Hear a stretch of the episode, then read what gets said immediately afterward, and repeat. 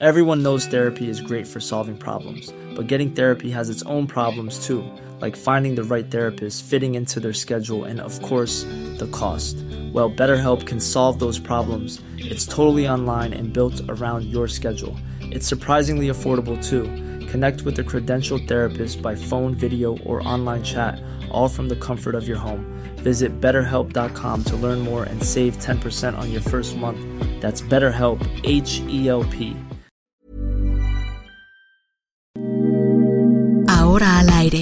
la una, con Salvador García Soto. Un encuentro del diario que piensa joven con el análisis y la crítica. A la una, con Salvador García Soto. Hoy se la dedico a Andrés Manuel. Para no hacerte mil por pedazo, para salvarme entre únicos e impares.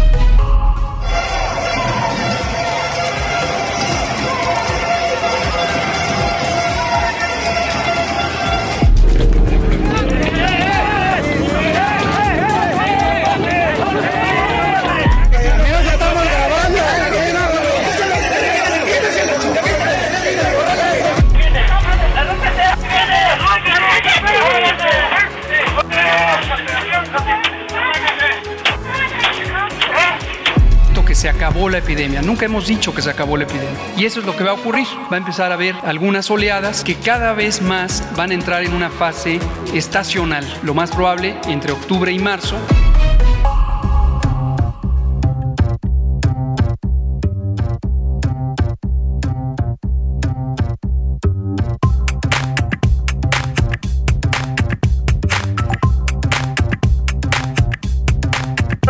Los saludamos con gusto. A esta hora del mediodía estamos comenzando a la una este espacio informativo que hacemos para usted todos los días a esta hora del día. Ya lo sabe, aquí estamos en esta frecuencia del 98.5 de su FM para saludarle, para llevarle la mejor información, el análisis, la crítica, las historias de este día, todo lo que le tenemos preparado en este martes, martes 7 de junio. Los saludamos con gusto en esta ocasión desde la bella Sultana del Norte. Estoy saludándolo desde Monterrey, Nuevo León, donde nos encontramos ubicados en esta capital del estado de Nuevo León y desde aquí estamos transmitiendo en vivo e en directo para usted este programa informativo. Le hemos preparado dos horas de la mejor información, el mejor análisis, vamos a tener las historias de este día, las noticias más importantes, pero antes, antes déjeme desearle que este martes vaya marchando bien para usted, que todo vaya saliendo bien en su día, que vayan cumpliéndose los objetivos, las metas, las tareas que usted tenga para este día,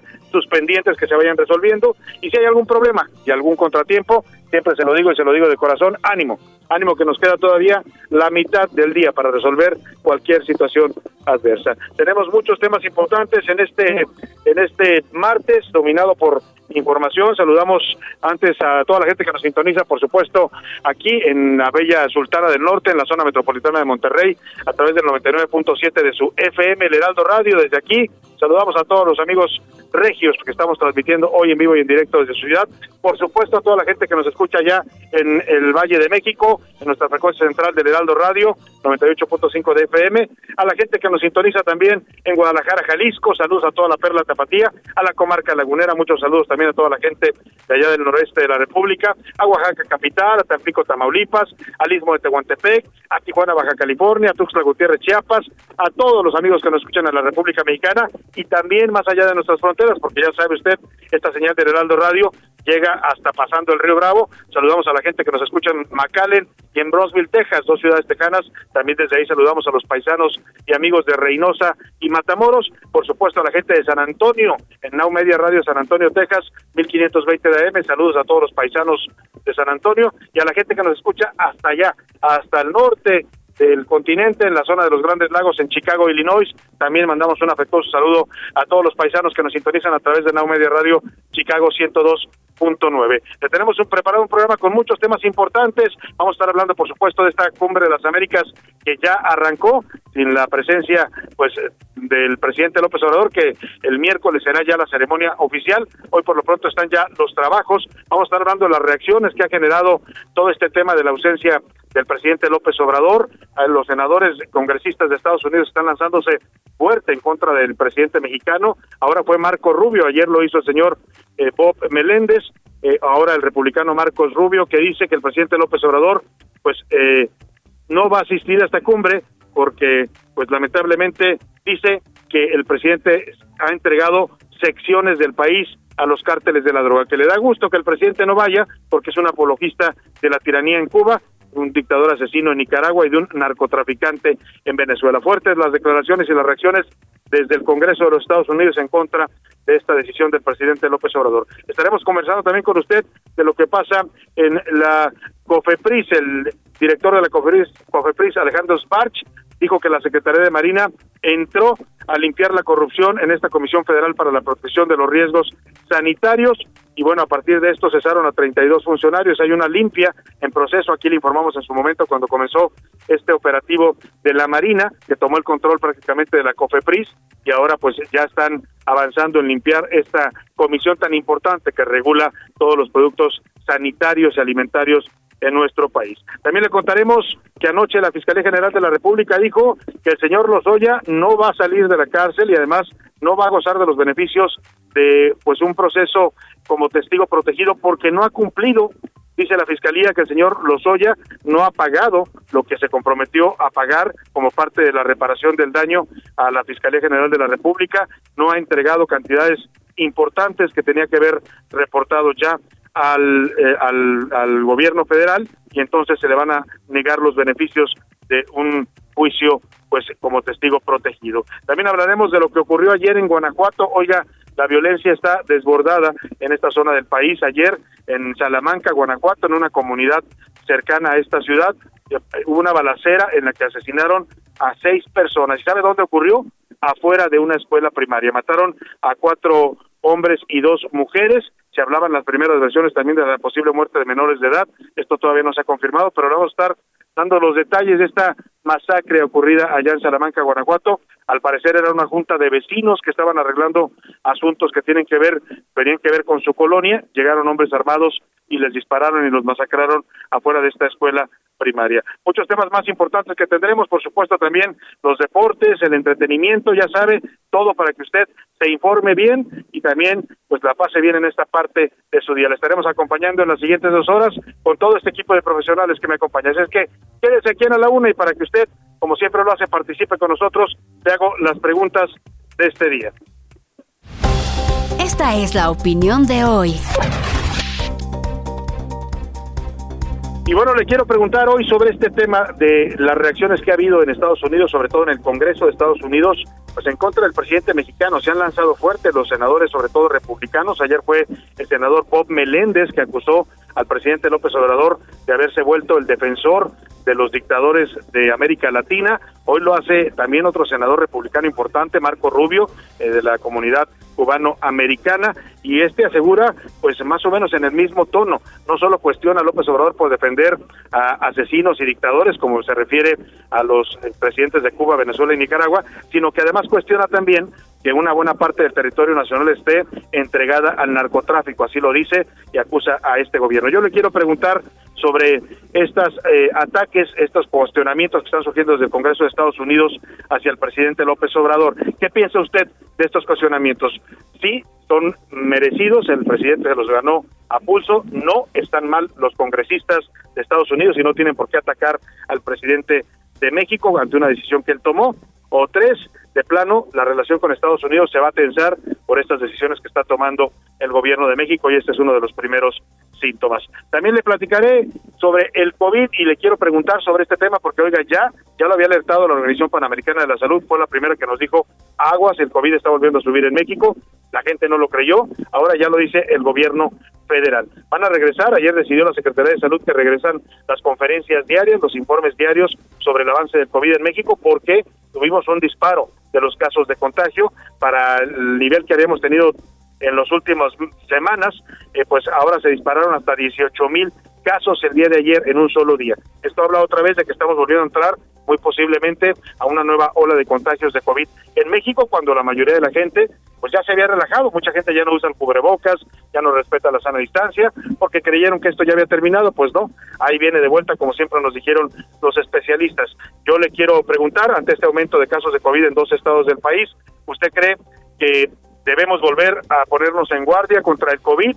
Hay que poner nuevamente todas las medidas sanitarias y volver pues a respetarlas o de plano ya tenemos que relajarnos y acostumbrarnos a vivir con este virus o de plano usted cree que pues no pasa nada con el tema del COVID. ¿Qué piensa de estos dos temas que le pongo sobre la mesa para que comente, opine? Ya sabe, contáctenos a través del 5518 41 51 99, es el número de WhatsApp donde nos puede marcar, ya sea mensaje de texto de voz, usted decídalo. Aquí lo que importa y importa mucho es que su opinión siempre, siempre cuenta y también siempre sale al aire. Y ahora sí vamos al resumen de noticias, porque esto como el martes desde Monterrey, Nuevo León, ya comenzó. Repunte. El empleo formal generado que se registra ante el Instituto Mexicano del Seguro Social fue de 102.441 plazas a lo largo de mayo, el mayor número desde agosto del año pasado. Último adiós. Francisco Javier Juan Pérez Barberena, fundador de Pastelerías Esperanza, falleció este lunes 6 de junio en la Ciudad de México a los 73 años. Procesado. José Roberto N., ex titular de la Unidad de Inteligencia Cibernética de la antes Procuraduría General de Justicia de la Ciudad de México, fue vinculado a proceso por su presunta participación en una red de espionaje. Realidad. La reforma que eleva a nivel de ley la prohibición de importar y exportar cigarros electrónicos en todas sus modalidades fue publicada hoy en el Diario Oficial de la Federación. Fotografía real. Los duques de Sussex publicaron una fotografía de su hija Lilibet en su primer cumpleaños. La imagen fue tomada en un picnic que el príncipe Harry y Meghan Markle organizaron en Windsor durante su visita a Reino Unido.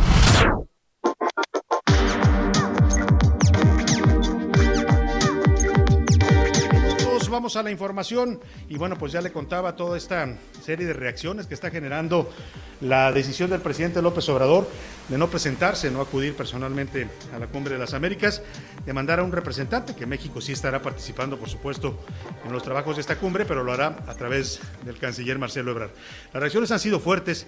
Es curioso este tema, ¿eh? y parece que allá en Estados Unidos manejan muy bien este tema del policía bueno y el policía malo, ¿no? Porque por un lado ayer la administración Biden manda mensajes de que no, no pasa nada, entendemos muy bien la decisión del presidente López Obrador, estamos de acuerdo que no venga y bueno, pues vamos a seguir con la relación en sus mejores términos. Eso es lo que dice ayer un vocero del Departamento de Estado. Lo ratifican con el anuncio de que va a recibir el presidente Biden a López Obrador en el mes de julio. Lo invitó a la Casa Blanca y se van a ver allá. Es decir, por el lado oficial, todo bien, todo bien, no pasa nada con que no vaya el presidente, pero la batería de los senadores pesados del Partido Republicano, que pesan mucho en la política de Washington, pues se han dejado venir con todo en contra del presidente mexicano. Ayer fue, le decía, el senador Bob Meléndez con una carta bastante dura en la que cuestiona al presidente de México, acusándolo de ser defensor de los dictadores de América Latina, y ahora lo hace el senador republicano Marco Rubio. Marco Rubio critica que el presidente no asista a la cumbre de las Américas y bueno, en su cuenta de Twitter manda un mensaje donde dice, me alegra ver que el presidente mexicano que ha entregado secciones de su país a los cárteles de la droga y que es un apologista de la tiranía en Cuba, un dictador asesino en Nicaragua y de un narcotraficante en Venezuela, no estará en Estados Unidos esta semana. El legislador por Florida, miembro importante de la comunidad cubano-americana, es uno de los políticos que más estuvo presionando precisamente para que no invitaran a Cuba. Es el exilio cubano, que ya sabe usted, están totalmente en contra y luchan contra el gobierno de eh, Miguel Díaz Canel en contra de la dictadura castrista en Cuba. Ya le respondió el gobierno de México, porque también, oiga, ya van, ya van dos, ¿no? Ya el canciller Marcelo Ebrard salió a contestarle al congresista Marco Rubio. Esto fue parte de lo que le dijo. Entonces, si el senador Max Rubio le molesta, pues sería bueno que se informara que la votación en la Asamblea General de la ONU fueron todos los países del mundo menos dos. Y todos los invitados que van a estar en la cumbre, salvo los Estados Unidos, votamos en contra del bloqueo cubano. 60 años de sufrimiento, de empecinamiento, porque el cálculo final es vamos a, bloquear Cuba, que no tenga nada, para que el pueblo se levante y cambie al gobierno. Simplemente México nunca ha estado de acuerdo con eso. Que se enoje el señor Rubio o el señor Menino, quien se enoje. Bueno, pues se enoje quien se enoje, dice Marcelo Ebrard, México seguirá apoyando pues a Cuba, seguirá apoyando el levantamiento del embargo, que ha sido una posición histórica de nuestro país, y bueno, pues no lo dice, pero también seguirá apoyando, por supuesto, al gobierno de Miguel Díaz Canel, que tiene una relación muy cercana, ya lo hemos visto con el presidente López Obrador y con su gobierno. Además, también el secretario de Relaciones Exteriores dijo que el gobierno de México va a llevar a los Estados Unidos el programa, eh, uno de los programas insignias de este gobierno que va a estar pues eh, comentando en, en, esta cumbre parte de estos de estos eh, eh de estos eh, programas que México está impulsando va a llevar el, programa de jóvenes construyendo el futuro lo quieren llevar a los Estados Unidos para beneficiar a, paisanos en ese país. Yo no sé si estos programas son tan, tan exportables, porque aquí en México este programa de Jóvenes Construyendo el Futuro, pues no ha dado los mejores resultados. Sí, les dan su beca a los jóvenes de tres mil pesos mensuales, pero la verdad es que, así que diga usted, hay mucha gente, muchos jóvenes que estén consiguiendo trabajo. La verdad es que lo que hacen muchos jóvenes es aprovechar ese subsidio del gobierno y pues sí, se compran unos tenis o se van a tomar unas cervezas, pero, pero no, ha, no ha sido un programa realmente exitoso y sobre todo ha sido cuestionado pues por por temas de corrupción incluso, ¿no? No hay un padrón de beneficiarios, se ha documentado que hay gente que pues que aprovecha estos recursos, que concentra los recursos y luego los subcontrata, digamos, a los jóvenes para darles el recurso. En fin, dice Marcelo Ebrard que van a llevar este programa a, pues a varios estados de la Unión Americana, Jóvenes Construyendo el Futuro, y en una conferencia que dio con motivo de su participación, la participación que tendrá el canciller Ebrard en la Cumbre de las Américas, dijo que va a aprovechar esta visita a Estados Unidos en Los Ángeles para comenzar a trabajar con ellos un censo para hacer el padrón de beneficiarios de este programa de Jóvenes Construyendo el Futuro, que también ya se exportó y ya opera en Centroamérica. Sí, empezamos día jueves. Vamos a implementar el mismo programa porque, el, a ver, ¿qué bueno preguntas eso? La comunidad mexicana en los Estados Unidos tiene muchas necesidades de carácter social y de. Estamos haciendo ya muchas y la red consular mexicana tiene una gran conexión con iniciativas muy valiosas. Ahora vamos a agregar esta, que es la instrucción del presidente, de decir, vamos a invertir directamente en nuestra comunidad en Estados Unidos a través de nuestra agencia de cooperación de desarrollo.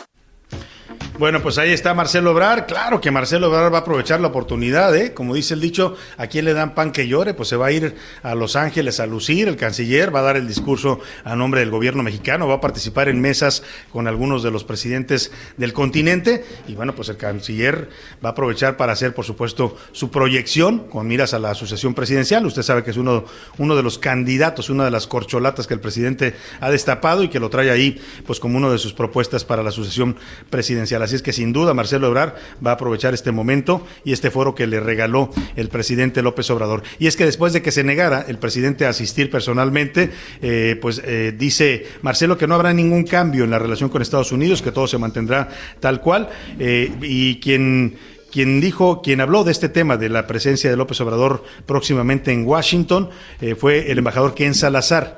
Confirmó efectivamente que va a ocurrir este encuentro. Ayer cuando lo dijo el presidente López Obrador, muchos se sorprendieron porque no, no se había hablado de esta, de esta visita de él a Washington. Eh, eh, hablábamos aquí en este espacio con la embajadora eminente Marta Bárcena que nos decía, pues habrá que ver si hay algo real, si el presidente realmente tiene proyectada una visita o si simplemente pues lanzó el anzuelo a ver si lo invitan en Washington. No, parece ser que sí ha habido una visita y nos dicen por ahí algunas fuentes de la presidencia que esto tuvo que ver con la visita que realizó eh, la señora Beatriz Gutiérrez Müller, la esposa del presidente. ¿Se acuerda usted? Estuvo de invitada especial en el 5 de mayo, en la celebración del 5 de mayo en la Casa Blanca y parece que de ahí vino esta invitación que le hicieron a Beatriz Gutiérrez Müller para que el presidente López Obrador fuera a visitar la Casa Blanca en el mes de julio. Dijo que dijo que en Salazar que esperan con gusto allá en Washington al presidente mexicano para el próximo mes de julio. Por su parte, el vocero del Departamento de Estado de los Estados Unidos, Ned Price, dijo que Washington entiende lo que le decía. Esta es la parte de, del policía bueno. En la Casa Blanca dicen que no hay ningún problema.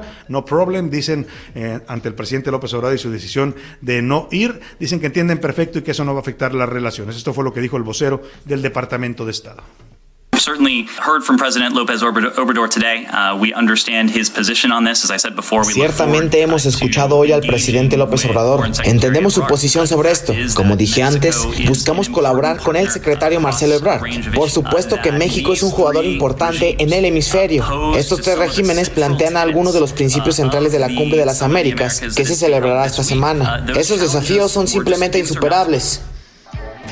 Bueno, y también quien habló del tema para decir que no va a haber afectaciones a la relación con Estados Unidos fue la secretaria de Economía, Tatiana Cloutier. Dice Tatiana Cloutier que no pasa nada, que la relación seguirá como siempre en buenos términos. Son dos caminos. Creo que es importante esto. Sí, la relación que tenemos en términos de Tratado de Libre Comercio es fuerte, es muy clara. El presidente habla de forma constante con el presidente. Y no solamente eso, sino hay este, comunicación de forma constante. En esto, quien invita es la OEA, es el responsable. Bueno, pues habrá que ver si qué tanta razón tiene la, la secretaria la secretaria eh, Tatiana Cloutier, ¿eh? porque justo ayer se da a conocer allá en los Estados Unidos, eso lo comentaban ayer, me comentaban fuentes de allá de, Estados Unidos, que ya se inició una nueva queja del departamento del US Trade, se llama este departamento que dirige el tema comercial de Estados Unidos, que iniciaron una nueva queja contra México en el marco del TEMEC hablan, por ejemplo, del tema de los sindicatos que va a apretar Estados Unidos en el tema de la democratización de los sindicatos mexicanos. Es decir, que a lo mejor no hay consecuencias. Eh, lo decía aquí la embajadora Marta Bárcena. No espere usted, mucha gente dice, no, López Obrador desairó a, los gringos, no quiso ir a su, a su fiesta, a su reunión, y eso va a traer consecuencias. Seguramente las traerá. No van a ser, o sea, no va a ver usted al presidente Biden diciendo, no, López Obrador es un tal por cual. No va a haber conflicto, pues, eh, eh, estridente. No va a haber un pleito. Lo que sí va a ocurrir es que algunas cosas van a empezar a suceder, como esto que le decía. Estados Unidos reactiva una queja contra México en el marco del Tratado de Libre Comercio, por ahí van a empezar a apretar. Está el tema de las inversiones estadounidenses, está también el tema de los sindicatos, en fin, veremos poco a poco cómo van surgiendo estos temas y estas consecuencias que no son estridentes, no espere usted pleitos, ni gritos, ni sombrerazos. Son temas mucho más políticos y mucho más estratégicos que va seguramente a impulsar el gobierno de Estados Unidos. Oiga, y vamos rápidamente a otro tema. Le comentaba, y aquí le dimos la noticia, me recuerdo perfecto, fue el año pasado, por ahí de octubre o noviembre, si mal, si no me falla la memoria, le anunciamos, de hecho lo publicamos también en las serpientes escaleras del Universal, que la Marina, la Secretaría de Marina Armada de México, había tomado el control de la COFEPRIS. De pronto aparecieron ahí los señores de la Marina con todas sus armas, con armamento, y tomaron el edificio de la COFEPRIS, que se ubica ahí en la Ciudad de México por el rumbo del World Trade Center, ahí enfrente justamente está el edificio de la COFEPRIS, y llegó y lo blindaron literalmente.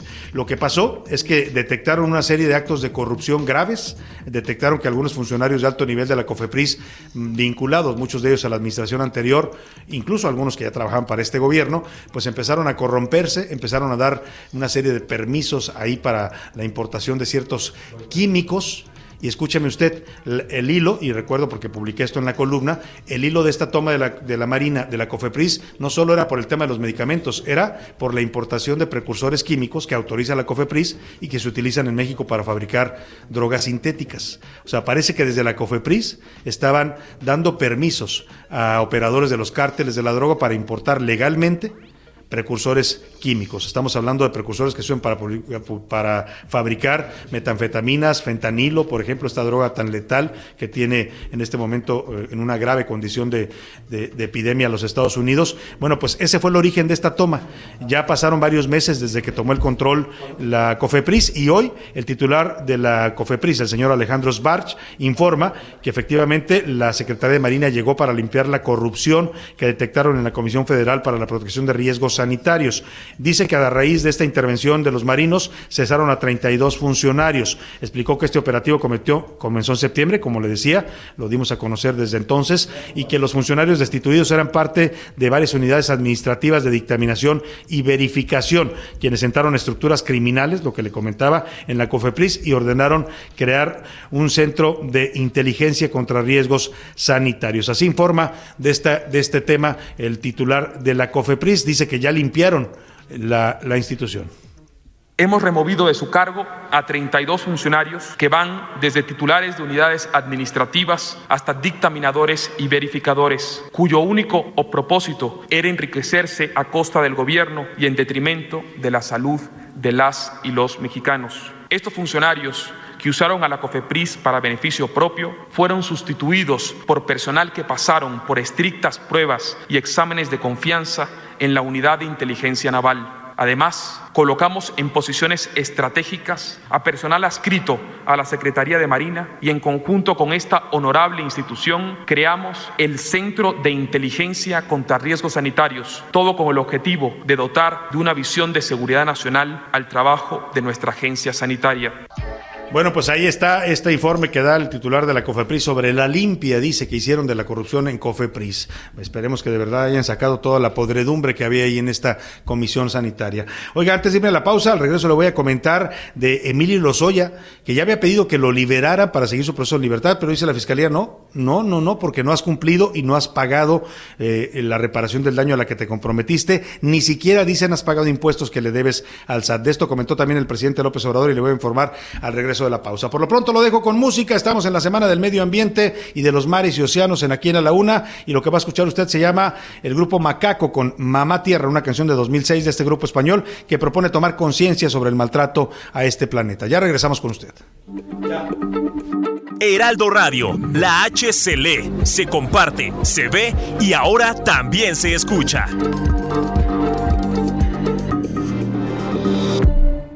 En la Comer y Fresco todos los yogurts están al 3x2. Sí, todos los yogurts al 3x2. Consulta restricciones en tienda hasta junio 9. No en todas las películas mexicanas sale Marta y Gareda. Ni todas las películas de Tara. El señor Mario Delgado con el cuadro ya ha acabado por el triunfo de Morena. La verdad, sí está de pena que hable de obradorismo no la disfraza ni él mismo, mencionando así al Supremo. El problema, yo me temo, es el autoritarismo. De por sí, y perdón, lo siento, desde dentro de Palacio, el preciso no es reacio a hablar de su movimiento. El partido del momento es partido gobernista y nadie tiene ni pista de cómo hace con la ley, pues si ni es tantito buey aquello de obradorista. Son cuatro estados de seis los que se lleva Obrador. Es su partido, señor, mismo que lleva su face. Por favor, ni lo neguéis, nos arrolla su carisma y ya le rompió la crisma a la pobre oposición. Es mera suposición, pero la cara es la misma.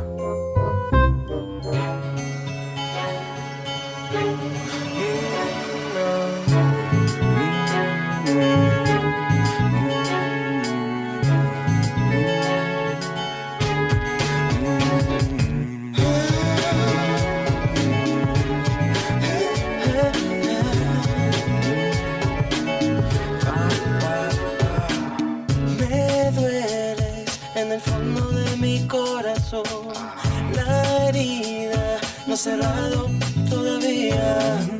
No hay forma en que pueda olvidarte yo. No siento que has llevado ya mi vida. Siempre intento olvidarte y te vuelvo a encontrar. Siempre en cada rincón y debajo del mar. Si me voy del planeta, eres estrella fugaz. Si en las noches yo duermo sueño tú estás, sí. Eres sirena, oigo tu canto y me ahogo en tu cadera. Porque tú vuelvas yo daría lo que fuera. Porque me quites con tu piel esta condena que me mata y me envenena. Mira morena, Tarde con 32 minutos, estamos regresando de la pausa con esta canción de Sin Bandera, Sirena. Le decía antes de irnos a la pausa y me comió ahí la guillotina, que bueno, pues estamos celebrando la Semana de los Mares y del Medio Ambiente en esta eh, semana aquí en A la Una, así es que pues estaremos poniéndole música que nos programó nuestra productora Priscila Reyes alusiva a estos dos temas. Y este es el dueto mexicano, bueno, mexicano-argentino de Sin Bandera, exitosísimo esta canción de 1. Y bueno, pues escuchamos un poco más y seguimos con usted aquí en La Laguna.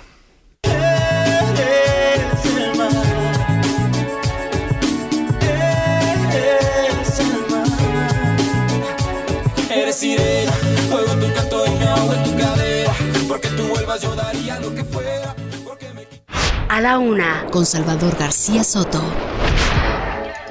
Oiga, y don Emilio Lozoya se le sigue intoxicando aquel pato que se comió. Ah, cómo le ha hecho daño ese patito a la pequinesa que se fue a comer el señor Emilio Lozoya a aquel restaurante chino en las lomas de Chapultepec. Todavía, todavía lo está indigestando. Mire, el señor Lozoya había pedido a la Fiscalía General de la República que le dieran la posibilidad de seguir su proceso en libertad a partir de un acuerdo reparatorio en el que él se comprometía a pagar eh, varios eh, millones de, de pesos. Creo que el total del acuerdo era, si mal no recuerdo, de 10 millones de dólares 10 millones de dólares, estamos hablando de 200 millones de pesos que se comprometía a entregar al gobierno a cambio de que lo dejaran seguir su proceso en libertad.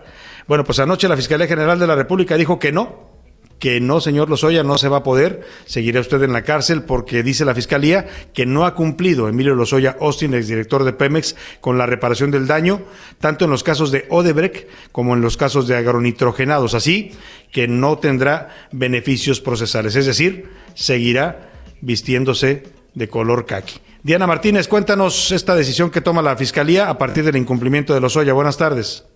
Así es, Salvador, buenas tardes. El exdirector de Pemex, Emilio Lozoya, sigue sin reparar el daño en los procesos que enfrenta. La Fiscalía General de la República informó que en el caso Odebrecht no ha cumplido con la reparación, que es obligatoria, por lo que el proceso continúa sin ningún beneficio para el exfuncionario.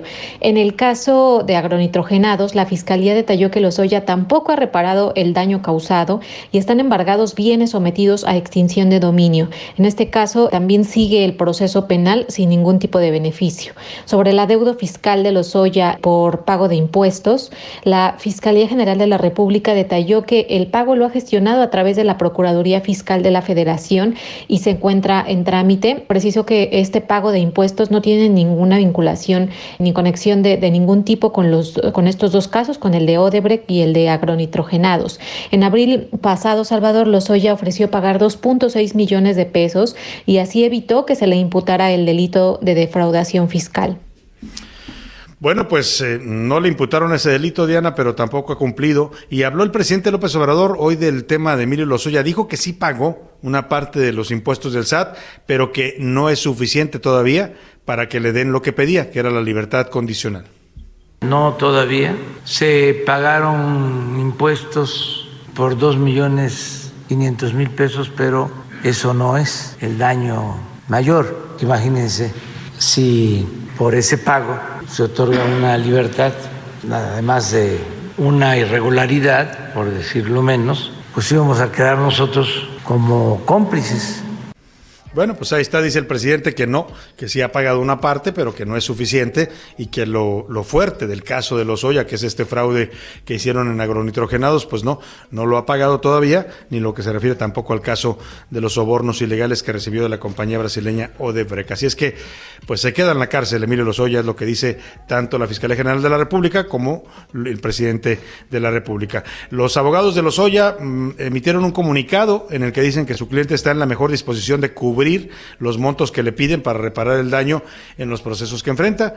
Bueno, pues si está en la mejor disposición que empiece a pagar, eso es lo que quiere el gobierno y por esa razón le están bloqueando eh, este beneficio de la libertad condicional que había solicitado el exdirector de Petróleos Mexicanos. Vámonos rápidamente a otros temas importantes. Le platico sobre lo ocurrido ayer en Guanajuato. Oiga, es un tema de verdad pues delicado, como lamentablemente lo que ocurre en, en todos los días en el país pero a fuerza de tantos hechos de violencia eh, nos pasa algo, que nos vamos insensibilizando ante estos hechos, pero lo que sucedió ayer en Guanajuato, mm, en el municipio de Salamanca, eh, es lamentable porque eh, había una reunión afuera de una escuela primaria, una reunión de un comité vecinal, había alumnos de esta escuela primaria que estaban ahí en los alrededores y de pronto, de la nada, aparece un grupo de hombres armados, se bajan de, un de varios vehículos y les disparan a estos vecinos.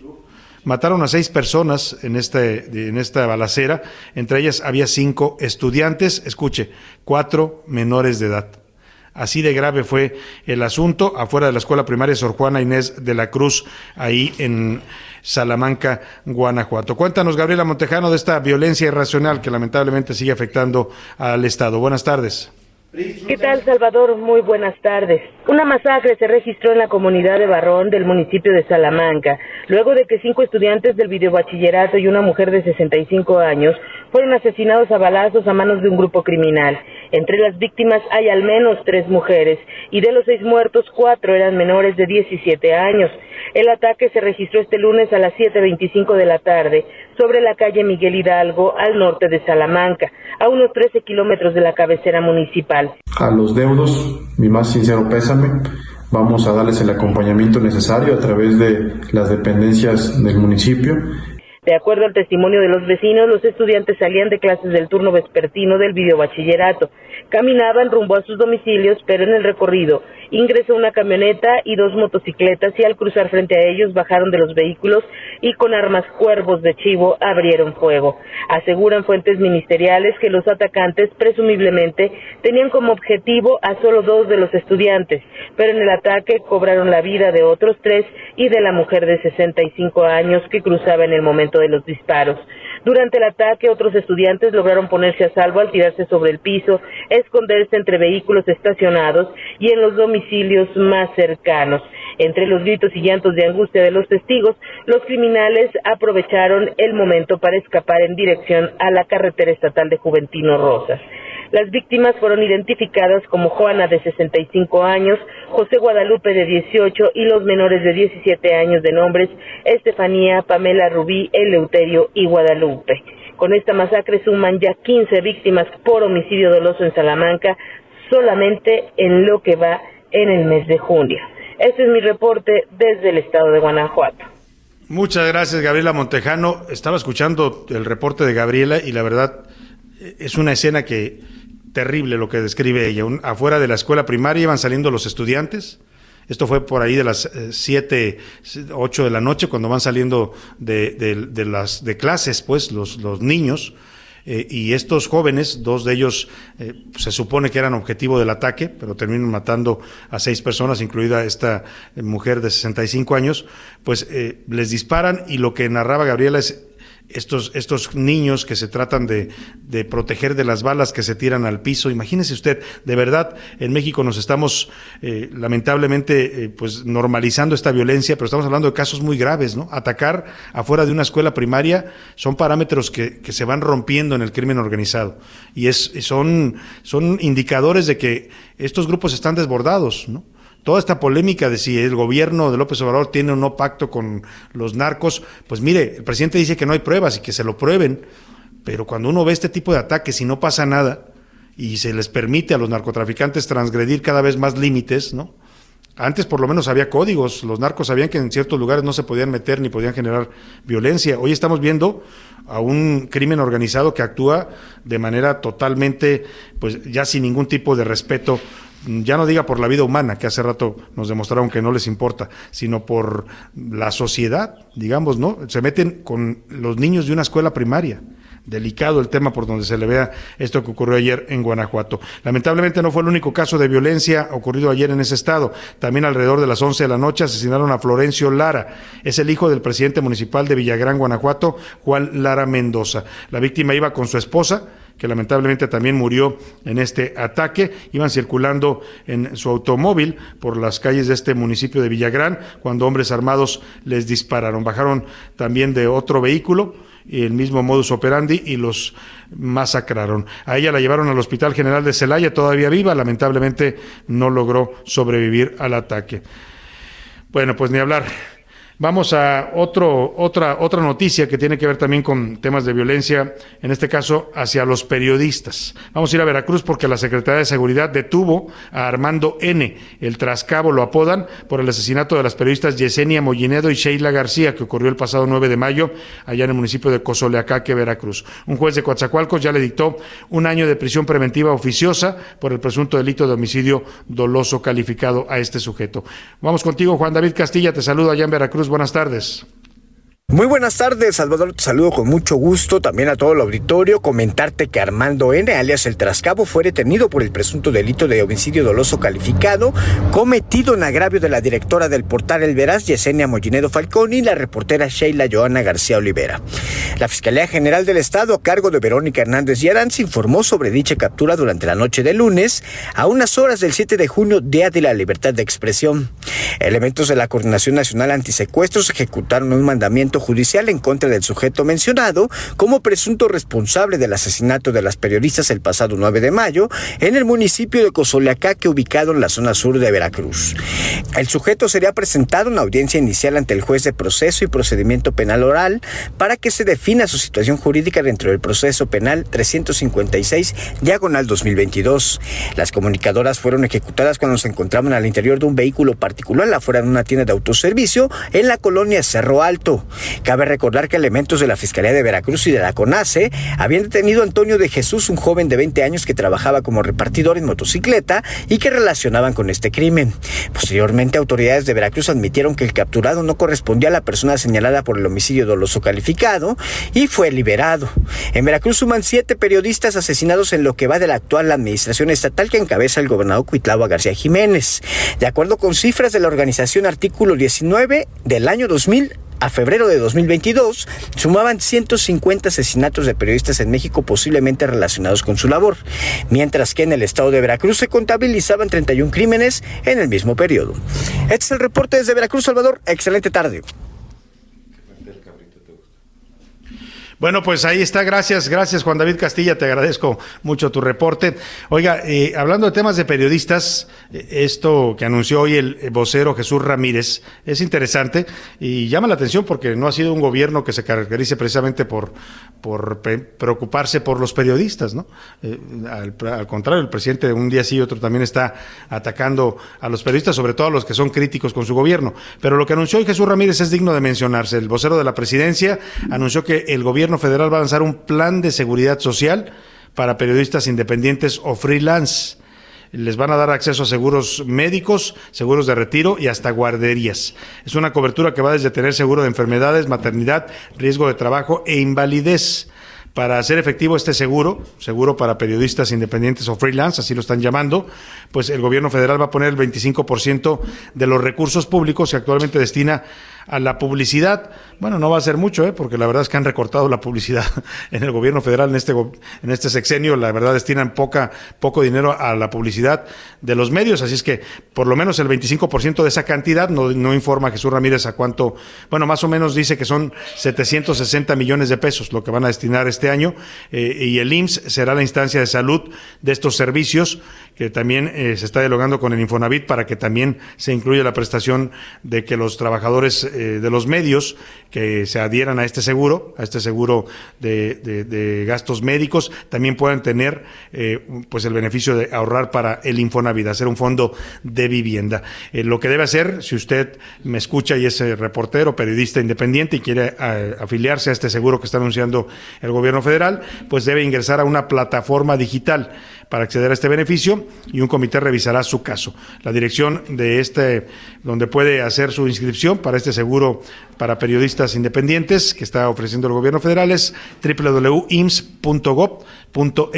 diagonal periodistas por cuenta propia, todo con guion, periodistas guion, por guion, cuenta propia guion. Ahí puede usted escribirse si es un trabajador de los medios y me está escuchando eh, y no tiene prestaciones sociales, pues en este seguro que ofrece el gobierno federal podrían darle algunas de estas prestaciones. Eh, ya mm, se va a hacer un primer corte de este registro para los periodistas independientes, será el próximo 30 de junio, así lo informó el vocero presidencial poner en marcha un programa para otorgar seguridad social a los periodistas que no cuentan con una relación laboral, es decir, que son personas trabajadoras independientes en una profesión que requiere protección de acuerdo a la legislación nacional en materia de trabajo. La ley de seguridad del Seguro Social reconoce para los trabajadores del régimen obligatorio, quienes tienen hoy IMSS o Seguridad Social, este, la protección de una seguridad social integral. Tienen acceso a servicios médicos, tienen acceso a incapacidades, tienen acceso sus familiares también estos servicios y al final también de acceso a una pensión por cesantía, por enfermedad o por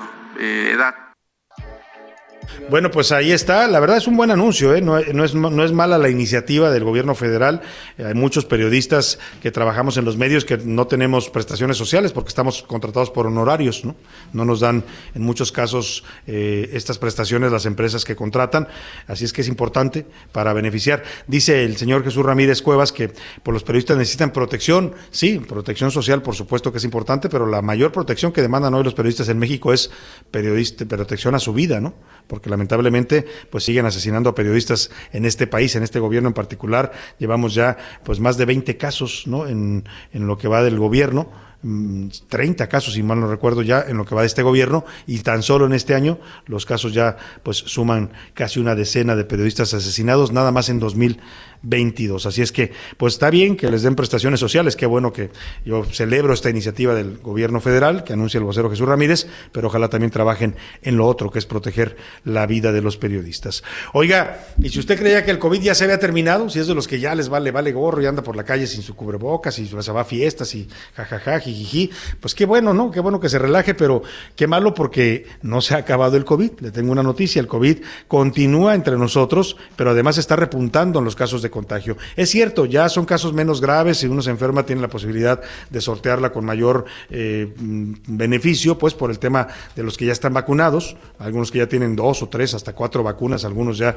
se han puesto y eso los protege, pero no hay que confiarse, ¿eh? porque ya sabe, el COVID lo agarra uno mal parado eh, con las defensas bajas y lo puede llevar literalmente al hospital y en muchos casos a la muerte. Ya se confirmó, ya lo había advertido la Organización Panamericana de la Salud, nos había dicho aguas porque en México están subiendo los casos. Fíjese, la, la OPS emitió la alerta para México cuando llegamos a 5 mil casos diarios.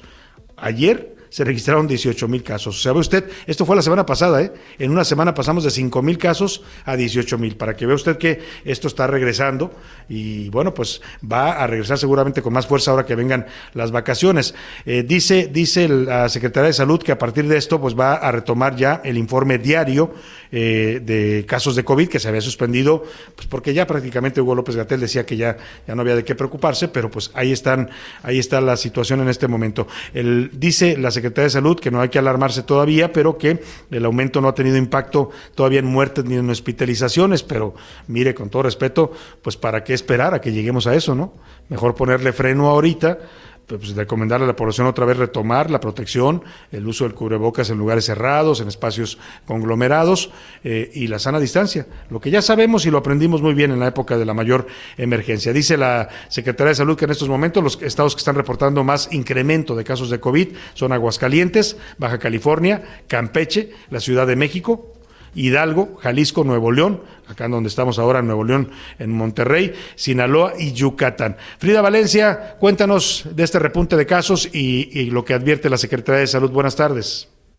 ¿Qué tal Salvador? Te saludo con muchísimo gusto en este martes y hoy te comento que el repunte de casos de coronavirus a nivel nacional logró sumar al menos 20 entidades al aumento de contagios. Esto luego del descenso de casos a niveles mínimos a mediados de abril, lo que llevó a la Organización Panamericana de la Salud a lanzar de nueva cuenta una alerta para mantener las medidas de sanidad y fomentar la vacunación principalmente en aquellos que no han recibido una dosis además de los menores. En tanto, la Secretaría de Salud indicó que a partir de este martes publicará de nueva cuenta el informe de manera diaria, algo que se había dejado de hacer ante la baja de contagios. De acuerdo con el último reporte, hasta ayer en el país había un total de 23.891 casos activos, de los cuales 18.539 se dieron en la última semana. Esto quiere decir la semana entre el 30 de mayo al 6 de junio. La suma de los activos que tardan al menos 15 días en desalojar el virus de su organismo representa 52.31% más que los 15.685 reportados por la Secretaría de Salud a finales de mayo y 309% más que los 5.838 de hace exactamente un mes. La Ciudad de México figura como la entidad más afectada con 30.99% de los contagios activos, seguido por Sinaloa con 8.67% y Nuevo León con 7.24%. A ellos se suman los números al alza de Aguascalientes, Baja California, Campeche, Hidalgo, Jalisco y Yucatán, y en menor medida también se adhieren Baja California Sur, Colima, Durango, el Estado de México, Guanajuato, Nayarit, Oaxaca, Puebla, Querétaro, Quintana Roo y Veracruz. No obstante, la ocupación hospitalaria se mantiene estable y hasta ayer solo 33 de las 768 unidades médicas del país se encontraban a 100% de su capacidad, es decir, a tope. El subsecretario de Salud, Hugo López Gatel, destacó que la pandemia aún no ha terminado, pero afirmó que México sí está preparado ante un posible rebrote, pues 88 millones 47 mil 653 personas ya han recibido al menos una dosis, pero pues se sabe que la mayoría son personas de más de 18 años de edad. El investigador Andrew Comas insistió en impulsar la vacunación en menores de edad, ya que pues ahora representan la población más vulnerable, aunado, como ya se dijo, a los que no tienen ni una sola dosis. Hasta aquí mi reporte, regreso contigo. Muchas gracias, Frida Valencia. Pues dice López Gatel que él nunca dijo que se había acabado la pandemia, ¿no? Pero pues manda mensajes totalmente contradictorios. El señor López Gatel ha sido su estilo desde que lo nombraron encargado nacional de la pandemia. Él dice que nunca dijo que se terminó y que sí, hay un repunte de casos, pero que la virulencia de los contagios es menor y que la recomendación para la población sigue siendo vacunarse. Pues sí, el problema es que lo decía Frida Valencia, pues ya la mayoría de los adultos estamos vacunados, 88% no es una mala cobertura, pero los niños como dicen por ahí, oiga, y, y las criaturas, ¿no? Las criaturas siguen sin vacuna y ese es el problema, porque los niños hoy se pueden convertir en un foco de contagio para los mayores en sus casas. Así es que pues el gobierno no ha autorizado todavía la vacuna para menores eh, más allá de los 17 años, a partir de los 17 años ya los de los 12 a los 17 ya los están vacunando, pero para abajo de 12 a 5 años todavía no la autorizan. Bueno, pues nos vamos a ir a la pausa, se fue rápido esta primera hora, les recuerdo que estoy en vivo y en directo aquí en el 99.7 de Monterrey, Nuevo León, acá por la zona del centro histórico de Monterrey, desde aquí de los estudios del Heraldo Radio Monterrey. Los saludamos con gusto en esta tarde. Me voy a ir a la pausa con música. Le tengo más para la segunda hora y lo voy a dejar con David Otero y Ana Cañas. Eh, se llaman Castillo de Arena, la canción, una canción de 2010 que habla sobre el amor perdido en el mar. Ya regreso con usted a la segunda hora de la una. Y paso la noche buscándote en el fondo del mar te busco en la playa, por más sé que aparecerá. Solo tengo que hacer un castillo de arena. Ya estamos de vuelta con A la Una, con Salvador García Soto.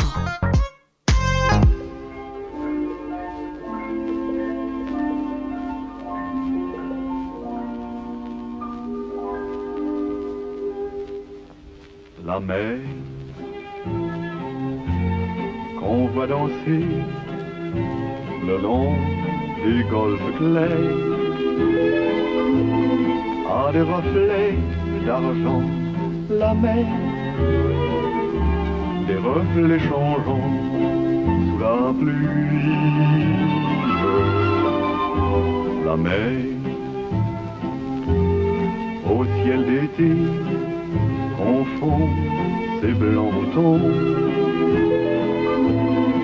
avec les si la infinie. Son las 2 de la tarde en punto en el centro de la República. Los saludamos con gusto. Estamos iniciando a esta hora del mediodía la segunda hora de A la Una. Vamos a la segunda parte de la información, de los temas que le tenemos preparados. Todavía muchas noticias importantes. Todavía vamos a estar comentando con usted, haciendo entrevistas y hablando de muchos temas importantes. Vamos a escuchar sus opiniones. Vamos a tener, eh, por supuesto, el cotorreo informativo. Muchos temas todavía que nos quedan, los deportes, el entretenimiento. Pero oiga, eh, hoy saludo porque siempre digo la hora del centro de la República, pero hoy se la digo las 2 de la tarde en punto en la Sultana del Norte, Nuevo León, porque acá nos encontramos transmitiendo en vivo y en directo para ustedes desde el 99.7 de su FM, Heraldo Radio Monterrey. Estamos ubicados nuestros estudios acá en la calle de Jerónimo Treviño número 409 en el mero centro de Monterrey. Desde aquí los saludamos con gusto, de verdad hemos venido a hacer un recorrido por la ciudad de Monterrey y también a visitar obras importantes eh, que están haciendo por acá para resolver la crisis del agua. Está dura la problemática del agua aquí en la zona metropolitana de Monterrey. La gente está batallando con el agua porque se la están racionando a ciertos horarios. Hay agua, pero tiene la gente que adaptarse a ciertos horarios para el abastecimiento. Y venimos a conocer varias obras importantes que está realizando el gobierno eh, estatal, el gobierno de Samuel García, a través de los servicios de agua y drenaje de Monterrey. Eh, presas muy interesantes, están haciendo la presa Libertad, eh, una presa que se va a sumar al sistema de presas que ya abastece a la zona metropolitana de Monterrey, a la presa de La Boca, del Cuchillo, que además, déjeme decirlo, estuvimos recorriendo varias de estas presas en un sobrevuelo que hicimos y es lamentable ver los bajos niveles que tienen. ¿eh? Están algunas de ellas pues a punto de secarse y es un tema lamentable la sequía que hemos padecido. Así es que pues está, están buscando cómo resolver también este tema de la falta de agua en Monterrey, Nuevo León, una ciudad pues de las más importantes a nivel nacional, yo diría incluso de las ciudades más importantes a nivel internacional. Así es que pues de ese tamaño es el reto y vamos a estar hablando también de estos temas un poco más adelante con las autoridades de aquí del estado de Monterrey. Por lo pronto hemos regresado con esta canción que se llama La Mer nada más así, mer, mer, sin, sin D al final, porque entonces cambia y es otra palabra, pero aquí habla del mar, ¿no? Ayer escuchamos esta canción en la versión en inglés que le pusieron Beyond the Sea, más allá del mar, y esta es la original, es un éxito francés de 1946, cantada por el señor Charles Trenet, eh, eh, que habla sobre las maravillas que hay en el mar. Como decimos acá en México, en el mar la vida es más sabrosa, y los franceses lo dicen así.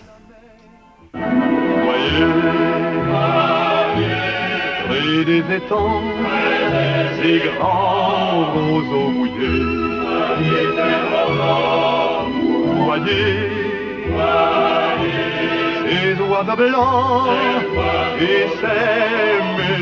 Esto es el francés, ¿no? Qué, qué, bonito suena, pero es difícil de aprenderlo, ¿eh? tiene una gramática bastante particular, así es que pues ahí está, para los que hablan francés, aquí está este éxito de la mer que habla precisamente del mar. Oiga, y le voy a tener más información importante en esta segunda hora. Ayer le contamos esta historia de, pues que tuvo ya repercusiones, lo publicamos el sábado en las serpientes escaleras, ayer le dimos aquí también la exclusiva, el caso de abuso sexual cometido por el titular de la Secretaría de Desarrollo Urbano y Vivienda del gobierno capitalino, el señor Rafael Gregorio Gómez Cruz, acusado por una joven de 32 años, pues de haberle hecho propuestas, tocamientos sin su consentimiento. La había contratado para trabajar, pero al parecer, pues quería otra cosa el señor, porque justo el día que la cita para una entrevista para confirmarle que estaba contratada, ese mismo día, pues abusa sexualmente de ella.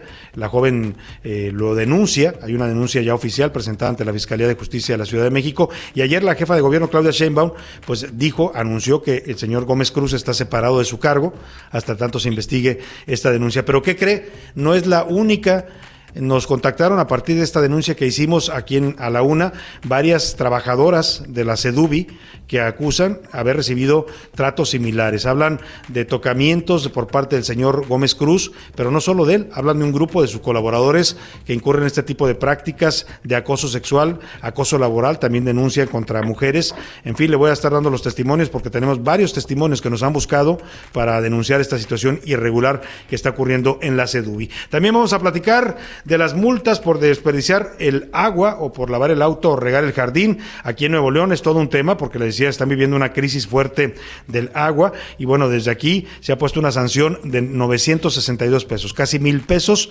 para quien desperdicie el agua en medio de esta crisis por desabasto. Así es que, pues a todos los amigos de acá de Monterrey, aguas con andar tirando el agua en estos momentos que es escasa porque pueden ser multados por la autoridad. Le voy a dar todos los detalles. También le voy a contar del oso, como dicen, qué oso que se vivió en Cuernavaca durante la inauguración de un puente colgante en el Paseo Ribereño. Estaban inaugurando el puente y ¿qué cree? El puente se les cayó. El alcalde de Cuernavaca, Julio Uriostegui, su esposa Luz María Zagal y algunos síndicos y regidores se cayeron en plena inauguración. Imagínese usted la obra que estaban inaugurando. No, no me da gusto que les haya pasado esto, pero qué bueno que les pasó a ellos y no a la gente que fuera a pasear este parque, ¿no? Para que sepan la calidad de las obras que están entregando y pues que se investigue también a quienes construyeron este puente, pues que estaba bastante mal hecho para haberse caído en la propia inauguración. Solo en México, como dicen, imagínense que viviera en Suiza y nos perdiéramos de estas cosas, ¿no? No, pues hay que, bueno que somos mexicanos, es cuando nos da gusto ser mexicanos. Vámonos, vámonos a otros temas también en los deportes. Le voy a tener en esta segunda hora vientos de cambio. Ana Galindo será la primera entrenadora mexicana que dirija una selección nacional de fútbol varonil. Como lo oyó usted, una mujer va a dirigir un equipo varonil. Se ve que el tema de la apertura y el, el reconocimiento al género está avanzando también en el mundo del fútbol. Además, timbró la caja. Aaron Donald de los Rams se convirtió en el jugador mejor pagado sin ser mariscal de campo en la NFL. Le voy a decir cuánto gana este angelito de la NFL, el señor Aaron Donald. En, el entretenimiento, Priscila Reyes nos tiene también información importante, pero como siempre a esta hora del día lo más importante en este espacio es escuchar su voz, sus opiniones, sus comentarios a las preguntas que hoy lo hemos planteado y para eso ya están conmigo aquí y saludo con gusto allá en la Ciudad de México a Priscila Reyes y acá en Monterrey me acompaña José Luis Sánchez. ¿Cómo están ambos? Bienvenidos. Vámonos esa tecnología, Salvador García Soto. Estamos por todos lados. Les mando un fuerte abrazo, querido Salvador, querido Jay y queridos escuchas. Ahora sí, México, Monterrey, bueno, Ciudad de México, Monterrey, Monterrey, Ciudad de México. Venga, te extrañamos por acá en Monterrey, Priscila. La última vez que vinimos juntos nos la pasamos bastante bien, así es que. Sí, y aparte es una de las es una de las tantas ciudades en las que he vivido y yo extraño siempre ir a Monterrey. Acuérdese usted que Priscila ha vivido prácticamente en todo el territorio nacional. lo que yo no lo que yo no extrañaría es el vuelito que se aventaron hace rato. Eso sí, que bueno, ahí, ahí quédense ustedes con Oye, el vuelo en helicóptero, donde vimos sobrevolando ahí las presas. No, la verdad estuvo bastante bastante divertido y entretenido, ¿eh? y sobre todo muy, muy informativo sobre lo que se está haciendo acá en Nuevo León para resolver la crisis del agua que padece pues la mayor parte del estado, que es la zona metropolitana de Monterrey, donde viven la mayoría de los nuevos leoneses. José Luis Sánchez, bienvenido. Salvador García Soto, Pris, ¿cómo estás? Abrazos hasta allá hasta la Ciudad de México. Saludos a todas y a todos que nos escuchan en esta frecuencia del 99.7 de FM y también el 98.5 allá en la Ciudad de México. Sí es importante estas obras, Salvador, porque uno, uno cuando ve una presa ya la ve armada pero es toda la gente, toda la infraestructura, todos los planes, todo lo que conlleva la creación de una presa, que nos tuvimos la oportunidad hoy de, visitar una de las presas, bueno, pues es impresionante todo el trabajo que lleva detrás. Sí, les mandamos un saludo a todos los ingenieros de ahí de la presa Libertad que está construyendo el gobierno de Nuevo León. La verdad, mis respetos para todos ellos, ¿eh? Un sol intenso y así están trabajando, construyendo lo que va a ser la, la, cortina de la presa, además una obra impactante porque están haciéndola con contrato, con concreto aplanado, nos explicaban la técnica y es un va a ser una cortina de 47 metros, una obra impresionante de verdad, José Luis, como dices, una cosa es ver las obras ya terminadas, otra cosa es ver el proceso, ¿no? Lo que conlleva todo el esfuerzo humano de todos los trabajadores de esta obra, les mandamos un afectuoso saludo desde aquí, desde Alauna. Así es, trabajadores, además de todos los estados de la República, Salvador, no solamente son neoleoneses, también hay sinaloenses. gente de, Nuevo, de Monterrey, de, bueno, de, de Sinaloa, de varios estados que están trabajando en esta obra. Pero Priscila Reyes, hoy hicimos dos preguntas importantes, una tiene que ver con pues esta batería de ataques que le están mandando al presidente López Obrador desde, el Congreso de Estados Unidos. Ya van dos senadores de los pesados en el Partido Republicano que se lanzan fuerte contra el presidente de México por no haber ido a la cumbre de las Américas en Los Ángeles. Y la segunda pregunta, José Luis. El COVID, el COVID, Salvador, ya nos habían advertido desde la OPS que se, había un aumento de 75% de casos desde la semana pasada en nuestro país y bueno, no lo quisimos entender, hoy ya son 15 mil. Pasamos del lunes de la semana pasada de 2 mil a el lunes de esta semana a 15 mil casos. Así de ese grado es el crecimiento y bueno, pues si usted va a regresar o no a cuidarse en estas... Bueno, le preguntamos sobre estos dos temas, pero lo más importante, Priscila, es... ¿Qué dice el público? El público dice Salvador García. Oigan, de entrada un feliz cumpleaños que se nos pasó ayer para nuestro radio escucha en Georgia. Que le mandemos, por favor, felicitaciones porque cumplió años nuestro radio escucha en Georgia. Feliz cumpleaños. Saludos a nuestro radio escucha, ¿No, ¿no nos dice su nombre? No, pero es el mismo que dice que lleva 12 años en el gabacho, no aprende inglés, pero ya... Ah, claro. Pues amigo de Georgia, que nos escuchas allá en territorio de los Estados Unidos, estas mañanitas van para ti hasta allá, hasta Georgia, este estado de la Unión Americana. Ay, de tu santo, te venimos a cantar. Ahí está, para Happy birthday to you, happy birthday. Muchas felicidades. Oye, Priscila, ¿y qué más nos dicen? Nos dicen López Obrador no me representa por acá en este mensaje. Por acá dice que listo el, el gobierno los engatusó con darle seguro social, dan el tipo de servicio malísimo y las pensiones son las más bajas en Latinoamérica, nos ponen en este mensaje. Pero ¿por qué dice ¿Por el gobierno? No, fue el gobierno federal el que ofreció esto, la presidencia de la República, de hecho, el vocero presidencial Jesús Ramírez. Buenas tardes, Salvador García Soto y equipo Estrella. Que supongo es la señora Margarita de la Gustavo Madero, pero nos dice nosotros equipo Estrella. Mi opinión es sobre la Gracias, pandemia, el señor Gatel y el gobierno tiene la culpa de la quinta ola de la pandemia, pues por sus cochinas elecciones, primero lo del mandato y ahora estas elecciones, pues ya quitaron a todo el mundo el cubrebocas y todo se salió del control. Fíjate, lo interesante lo que dice la señora, porque efectivamente con las elecciones pues se relajan todo tipo de medidas. ¿eh? Veíamos los mítines de los candidatos, ya no les importaba el COVID, la gente todo. amontonada ahí sin cubrebocas, sí, sí, tiene, tiene razón en cuanto a que pudo haber contribuido también a este incremento de casos. Don Salvador y su gran equipo, Priscila y José Luis, saludos. Podrán felicitar a mi hija, hoy es su cumpleaños, Rebeca, oigan otro cumpleaños. Felicidades, Pues, Rebeca. cumpleaños, Rebeca. Muchas felicidades a Rebeca. Carola Guerra es la que pide estas señoritas para la querida Saludos. Rebeca. A, a Rebeca, la hija de Carola Guerras. Ah, Guerra. y que también, y la semana anterior fue cumpleaños de su hija Jimena, o sea, muy cumpleañeros en esa casa muy están. cumpleañeros en esa Les casa. mandamos muchas, muchas, muchas felicidades. Por acá, eh, buenas tardes, Salvador, sí tienen razón los senadores gringos y qué bueno que no va, de por sí ya somos la burla en otros países, nos- en, otro- en otros países nos dicen en este mensaje.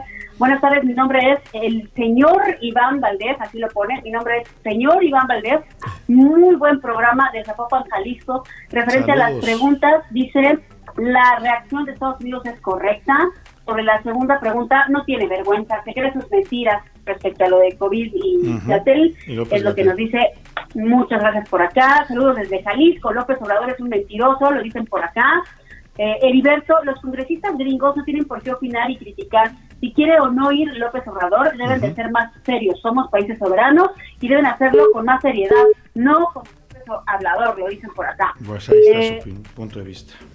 de México dice si hay señalamientos con el Congreso de Estados Unidos y si existen es porque ya dejaron a los criminales cruzar una línea prohibida, ser abrazados por la institucionalidad de la República y no aprenden de la historia. Ahí es el caso y el ejemplo del abrazado Pablo Ujú. Escobar. Ya vimos cómo le fue a Colombia y con Manuel Antonio Noriega cómo le fue A a, Panamá. Panamá, Pues lo sí. dicen por acá. Buenas tardes, Salvador García Soto, bonita tarde. Referente a la primera pregunta, se merece que le reclamen con todo a AMLO. Bonita tarde desde... O sea, él la está de acuerdo que le, que le tundan los congresistas de Estados Unidos. Estados Unidos. Hay todo punto de vista. ¿eh? La otra persona decía porque no tienen por qué cuestionar al presidente de México los señores congresistas de Estados Unidos. Y nomás para que les dé tantito calor, José García dice que en la laguna están a 39 grados. ¡Ay, nomás. Dios! ¿Ustedes a Ánimo, José. allá? Ánimo, José, y dártese bien. chulada. 39 grados. Acá en Monterrey, ¿cuántos andamos ahorita más o menos? Aquí andamos a 32 grados centígrados. Está- ¿Es está tranquilo. 32 está tranquilón, pero bueno, ya nos decían que dentro de unas horas. Bien, también en Monterrey hace bastante calor. Ya nos han dicho que han tenido días de la París, 37 también en los últimos días. Gracias, señor Manuel, que nos está escribiendo y nos manda mensajes. Muchísimas gracias. También Felipe León López, gracias por el mensaje. Martín Álvarez nos manda un saludo también desde Guadalajara. Jorge Jurado, gracias. Y por acá también nos están mandando saludos desde Hermosillo. ¿Qué dice Twitter? ¿Qué dice la comunidad Oye, tuitera, José oye, Luis? Salvador, yo te dije 32 grados como si nosotros estuviéramos acostumbrados a esto, pero lo cierto es que hace rato estábamos sudando como si estuviéramos Sí, pero andábamos al rayo del sol. Sí, al rayo sí, del sol sí, siente sí. mucha más intensa la cosa- temperatura. Ah, Aquí, la verdad, en, en los estudios del el Heraldo. Radio Monterrey está bastante agradable. está rico. Porque además tenemos airecito acondicionado y todo. Bueno, pues Bien, es- lo es están diferente. consintiendo bien, ¿eh? Lo están consintiendo bien aquí en Monterrey. Oigan, a ver, sobre los dos temas. Antes los invito a que nos sigan, que nos sigan, arroba soy Salvador García Soto en Instagram, también en Twitter, arroba soy Salvador, eh, S García Soto. Sobre el tema del COVID y este aumento de más del 75% de casos de una semana a otra, el 58% dice voy a retomar las medidas que había llevado contra el COVID. El 40% restante dice, pues voy a tener que aprender y ya estoy aprendiendo a vivir con el COVID. Así es como lo dice la gente. Y solamente el 5% restante dice que no se va a cuidar, que ya, que pase lo que tenga que pasar. Esperemos que esas personas nunca me las tope yo porque, porque Que van a no estar contagiadas de esas, ¿no? Exactamente. No, pues hay que seguirse cuidando. Sí, sí, sí se puede uno ya un poco relajar más, pero eh, no, no, no al grado de decir ya, ya no me importa, ¿no? Sobre todo hay que vacunarse, estar vacunados, eso es lo importante y es lo que nos han dicho. Exacto. La ¿Y vacuna, si usted no tiene refuerzo, póngaselo. Salvador, José Luis, la verdad yo insisto en este tema, nos vimos bien egoístas cuando empezamos a quitar los cubrebocas, etcétera, cuando todavía un sector de nuestra población que son los niños, los menores de edad, Sí, no todavía no están están todos vacunados. Es un egoísmo enorme y una irresponsabilidad. Hay que cuidar a los niños hasta que estén vacunados. Exacto, sin duda alguna, Priscila. Y sí, bueno- porque si te da a ti que estás vacunado, pues no pasa a mayores, pero si le da a un niño que no tiene vacuna, eh, hay- hay- hubo casos, hay que recordar la cifra, ¿cuántos eh, quedaron? 800 Eran niños muertos? 175 niños, Niños que murieron de COVID en México. Lo- Ahora, lo dice ojo. bien Priscila, hay que cuidarlos. Ahora, ojo, lo importante aquí no es, eh, ma- digo, es importante la muerte y demás, pero lo importante también es, los estudios han demostrado que a los niños son más afectos al llamado COVID largo. Que les quedan secuelas de por vida. Secuelas ¿eh? importantes. El long COVID que le llaman. Y eso, eso de verdad sí es importante. ¿Por qué? Porque los niños pueden desarrollar incluso eh, algunos tipos como de enfisema o de afectaciones pulmonares que no son muy eh, que no son habituales en los Y problemas Y- neurológicos. y ese Están es otro. saliendo Recuerde que aunque- dicen que hay problemas neurológicos. Exacto, y aunque, aunque te dé el COVID muy leve, Priscila, el riesgo de que tenga secuelas después en, eh, en, en el organismo son también altos. Así es que segui- por, todos lados hay que seguirse cuidando sin duda alguna. Y bueno, la segunda pregunta sobre eh, lo que ocurrió y lo que está ocurriendo allá en, Estados Unidos, en esta cumbre de las Américas, y cómo le están tundiendo al presidente López Obrador. El 65% dice que está bien, que, que, le reclamen al presidente López Obrador. El 26.4% dice, dice que no, que está mal, que pues él puede decidir si ir o no. Y solamente el 9% dice, "Le- me da igual si va o no va, y lo que le digan al presidente me da igual. Bueno, pues Así que ahí ahí está están los tuiteros. La opinión de nuestro público y vamos a cotorrear información, ¿les Me parece? parece perfecto. Sí, Venga. vamos. Ya llegó la hora. ¿La hora de qué? La hora del cotorreo informativo. Priscila Reyes, hoy te toca, ¿qué nos traes? Oiga, yo les traigo una chulada, está bien bonito. Está cortito, pero es uno de los audios que más me ha flechado, que se ha vuelto viral en, en la plataforma de TikTok, Salvador. Y lo guardé para junio, ya me lo había encontrado, pero lo guardé para junio porque este es un niño, él es eh, británico. Van a escuchar que tiene un acentazo, tiene cuatro años y se llama Jacob. Y se da cuenta que él cumple años en junio y que ya viene junio. Y bueno, mejor ustedes escuchen y escuchen por favor todo el audio porque está muy cotorro. Es Ajá. la inocencia de un niño. A Venga. When was I born? ¿Cuándo nací? You were- June. En junio. You were born in June. Tú naciste en junio. Born in June, the same as my birthday? Nací en junio, igual que mi cumpleaños. Yeah. Sí. That's why you have a birthday because that's when you were born. Es por eso que tienes un cumpleaños, porque es cuando naciste. I'm gonna have a June birthday every single time. ¿Tendré un cumpleaños de junio cada vez? Yeah. Sí. Every single week? ¿Cada semana? Every year. Cada año. Your birthday is in June. Tu cumpleaños es en junio. Ay, no me digas que Qué es una me puso feliz. Sin duda le gusta cumplir años a ese niño, ¿no? ¿Y a quién no, no? Así es. A todos nos gusta cumplir años. Bueno, no nos gusta cuando ya pasamos de cierta edad, ya no nos gusta tanto, ¿verdad? Pero seguimos celebrando la posibilidad de estar aquí en este mundo y seguir vivos y con salud. ¿Y tú qué nos traes, José Luis Sánchez? Yo les traigo una nota de aquí, de Monterrey, Nuevo León, para cotorrear, pero antes vamos a escuchar esto. Te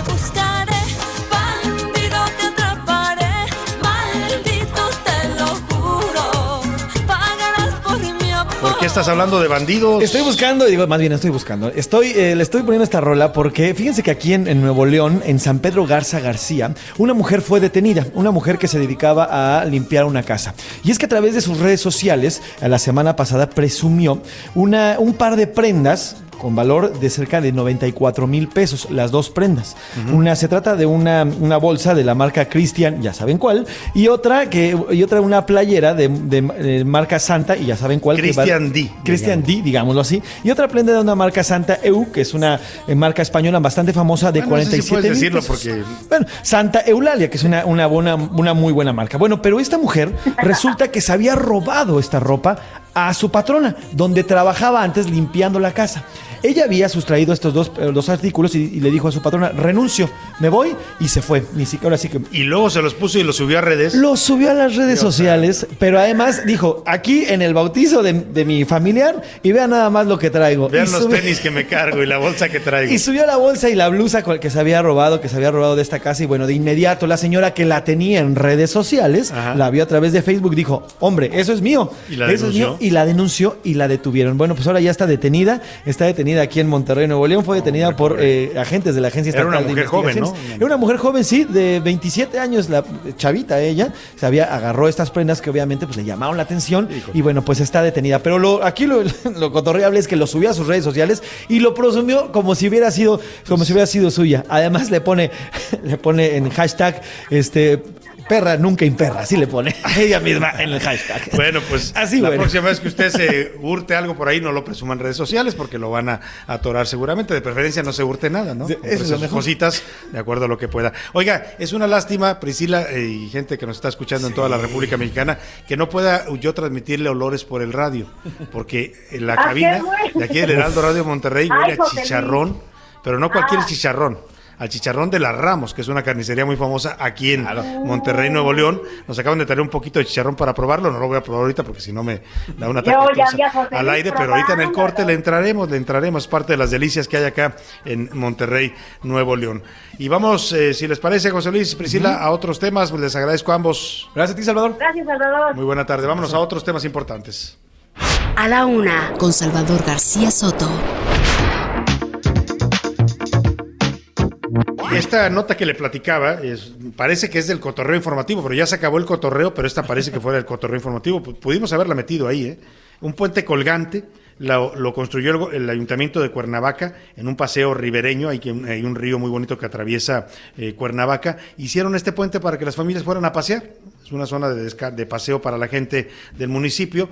Y nada, que ayer andaba ahí el alcalde y con su esposa, con los eh, integrantes del cabildo, regidores, inaugurando el puente, toda una ceremonia. Ya sabe que a nuestros autores les gusta mucho presumir este tipo de obras. Y pues nada, en plena inauguración iba el alcalde caminando con su esposa y con los síndicos y que se les cae el puente. Hay cinco personas hospitalizadas. Cuéntanos, Guadalupe, Guadalupe Flores, allá en Cuernavaca, ¿cómo estás? Muy buena tarde.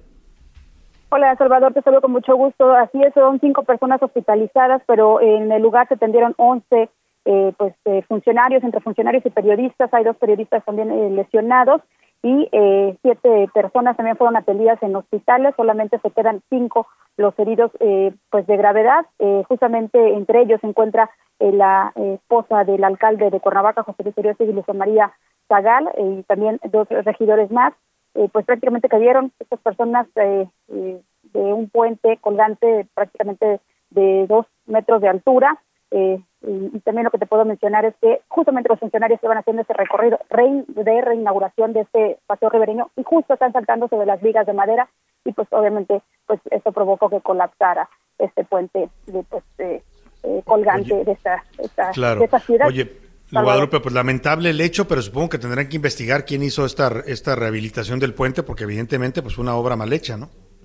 Así es, eh, lo que también te puedo mencionar justo en el marco de la del Día de la Libertad de Expresión es que trataron algunos funcionarios eh, pues de menor rango el tratar de tapar a los medios de comunicación las imágenes para que no viéramos cuando estaban sacándolos para las ambulancias y también pues no ha fluido la información lamentablemente esa tragedia, pues hay muchas incógnitas, precisamente porque fue una reinauguración, cómo recibió el ayuntamiento de Cuernavaca, que inició actividades el pasado primero de enero, un puente, eh, o no se revisó la obra, eh, o no aguantaba el peso, más de 20 personas Muy en bien. un puente eh, pues que, que colapsó y obviamente también iban brincando y esto también eh, Claro. pues se sumó a esta desgracia. Pues tendrán que dar explicaciones las autoridades de este hecho, de esta tragedia, como la llamas, y efectivamente costó lamentable. El costo, duda. Salvador, Ujú. más de 3 millones de pesos esta Tres remodelación. millones de pesos. Alguien se volvió rico ahí en Cuernavaca, Guadalupe.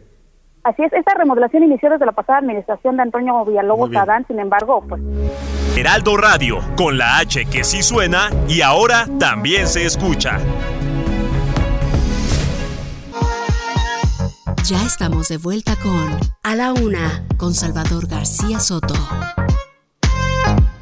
Muy buenas tardes, estamos con Salvador García Soto y les voy a platicar que ECOSE está de manteles largos. Celebra su 20 aniversario como la Asociación Civil sin fines de lucro, referente en educación ambiental y manejo adecuado de los residuos de envases y empaques reciclables para su aprovechamiento.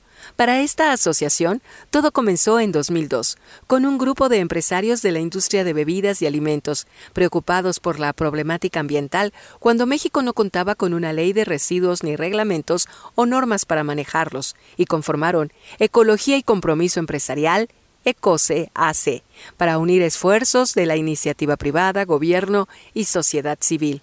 Hoy, ECOSE ha rescatado más de 79 mil toneladas de materiales reciclables, principalmente de PET, PEAD, aluminio, hojalata, empaques flexibles metalizados y no metalizados, vidrio y cartón. Y lo más importante, ha concientizado por medio de sus programas de educación y acopio a más de 24 millones de personas en los 32 estados del país. Aunque aún queda mucho por hacer para consolidar la cultura del reciclaje en nuestro país, ECOSE continuará trabajando para concientizar a la población para preservar y mejorar el medio ambiente. Te invitamos a ver el artículo publicado en la página web de El Heraldo de México. Gracias. A la una, con Salvador García Soto.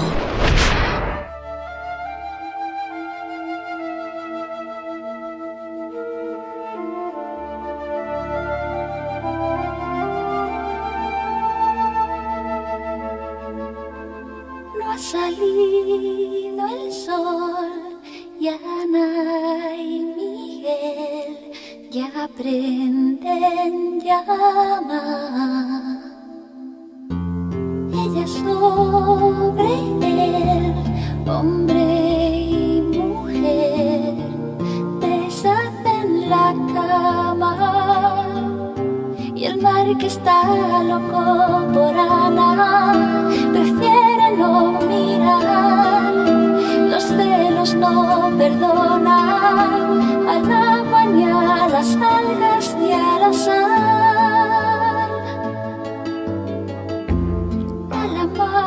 La tarde con 32 minutos. Estamos de regreso con usted aquí en A la Una desde Monterrey, Nuevo León. Estamos regresando con esta gran canción del grupo Mecano, de los eh, poemas que hacía José María Cano. Naturaleza Muerta se llama la canción, una canción de 1991. Una historia que habla precisamente de una mujer cuyo amante se hizo a la mar y nunca regresó. Y ahí lo esperó ella convertida en piedra. Una gran historia, como muchas de las eh, historias que contaba en sus canciones el grupo Mecano. Escuchemos un poco más de la dulce voz de Ana Torroja y seguimos con usted aquí en A la Una.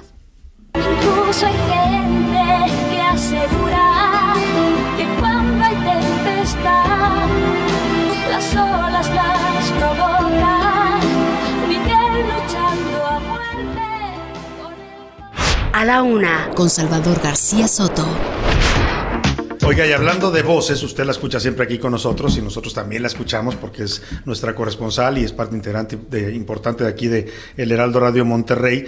Le estoy hablando de en nuestra corresponsal aquí en, en Monterrey, Daniela, Daniela García. ¿Cómo estás, querida Daniela? Qué gusto verte. Muy bien, mucho gusto tenerlos aquí el día de hoy. Muchísimas gracias por visitarnos. Hablamos con ella por teléfono cuando hacen sus enlaces, sus coberturas. Y bueno, usted la escucha siempre con su asunto, acento regio. Y aquí está Daniela García con nosotros en vivo. Antes de que me mandar un saludo hablando de toda la gente que trabaja aquí en el Heraldo Radio, les agradecemos por supuesto a todos que nos han recibido muy bien, y particularmente a Mauricio Letaif, que es nuestro director del Heraldo Radio Monterrey, y a todo su equipo. Gracias, Mauricio, de verdad, por la hospitalidad de recibirnos aquí en los estudios del Heraldo Radio. Daniela, te invitamos para platicar porque está, la, está dura la crisis del agua en Monterrey. Están racionándoles el agua a ocho municipios de la zona metropolitana, pero entiendo que hay otros más afectados, en total 12 municipios. Y se imponen estas multas, Daniela, a la gente que desperdicie el agua. Cuéntanos qué van a hacer a la gente que la pues cachen tirando el agua de manera indebida. Que, y sí, es Salvador. De hecho, pues lo que se publicó en el periódico oficial del Estado, este decreto nuevo donde se va a ver eh, pues sanciones para las personas que desperdicien agua potable. Estamos hablando de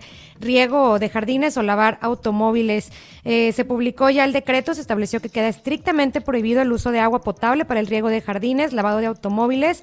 Y bueno, también lo que se hizo fue instruir y facultar al director de protección civil para que entre en coordinación con la Secretaría de Medio Ambiente, Agua y Drenaje de Monterrey para llevar a efecto labores de vigilancia, verificación e inspección sobre el uso permitido de agua potable en el Estado. Se va a facultar también a la autoridad para vigilar, verificar, inspeccionar y levantar actas de evidencia de manera permanente para verificar el cuidado y uso de agua en todos los sectores de actividad. Y bueno, basado en la Ley de Agua Potable y Saneamiento y la Ley de Protección Civil del Estado, estas multas pudieran ascender a 962 pesos para las personas que incumplan en esto. Pues casi mil pesos, hay que pensársela dos veces, ¿no? Si lo agarran usted lavando su carro a cubetazos o, o tirando agua, regando el jardín, pues de manera indebida, pues tendrá que hacerse acreedor a estas multas. Y entiendo que también en las escuelas, Daniela, la crisis acá está golpeando fuerte el, el- el desabasto de agua y también están poniendo medidas para controlar el uso de agua en las escuelas. De hecho, si me permite, Salvador, también comentarlo, eh, en los días pasados estuvieron cancelando clases en algunos colegios plano. porque no tenían eh, pues la facultad de poder atender las necesidades básicas para los menores. Ya ahora pues la autoridad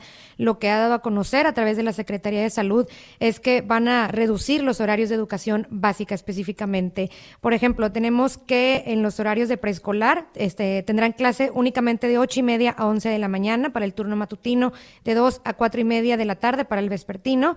Primaria irán de 7 a 11 de la mañana en el turno, turno matutino, el vespertino de 1 a 5. Los centros de atención múltiple modificarán su horario de acuerdo al nivel educativo y su turno y las secundarias tendrán turno matutino de 7 a 11, el vespertino de 1 a 5 de la tarde y el turno nocturno será de 6 de la tarde a 10 de la noche. A partir de mañana van a entrar estas medidas. Aparte de esto, bueno, se le pide a los alumnos llevar un recipiente con por lo menos un litro de agua para su consumo en la escuela. Los directores de los turnos tomarán medidas necesarias para asegurar el llenado de los recipientes y bueno, serán compartidos con todos los turnos. Esto pues buscando poder eh, abastecer el agua para las necesidades básicas de los alumnos. Sin duda, pues medidas necesarias, duras, ¿eh? Imagínese a un niño, pues decirle que tiene que racionar eh, el uso del agua en la escuela, es un tema, eh, pues delicado, así es que, pues ni hablar, eh, las lluvias no llegan, Daniela, y la gente aquí en Monterrey ya está un poco desesperada por este tema. y bastante calor, sí, está intensa la temperatura, y esto aplica esto que nos decía Daniela García para todos los municipios de la zona metropolitana, son ocho municipios en la zona metropolitana como tal, y cuatro más periféricos, Apodaca, doce, ¿verdad? Ciénega de Flores, El Carmen, García, Escobedo, Guadalupe, Juárez, Monterrey, Pesquería, Salinas Victoria, San Nicolás, San Pedro y Santa Catarina. Pues todos esos municipios están viéndose afectados y también aplican estas medidas, estas multas y estas restricciones en las escuelas que nos mencionaba Daniela García. Daniela, un gusto tenerte aquí. No, hombre, muchas gracias por invitarnos. Aquí nos estamos viendo a Daniela García, nuestra corresponsal y parte integrante del equipo del Heraldo Radio Monterrey. Y vámonos a otro tema rápidamente. Ayer le contamos esta historia de terrible, ¿eh? porque involucra a un secretario del gabinete de Claudia Sheinbaum, la jefa de gobierno, y no a cualquier secretario, es el secretario de la CEDUBI, la Secretaría de Desarrollo Urbano y Vivienda, para que me entiendas, son los que dan los permisos para construir en la Ciudad de México, desde un edificio de departamentos hasta una casa, hasta las grandes torres esas que surgen todos los días en la Ciudad de México, pues son los que autorizan esto, ¿no?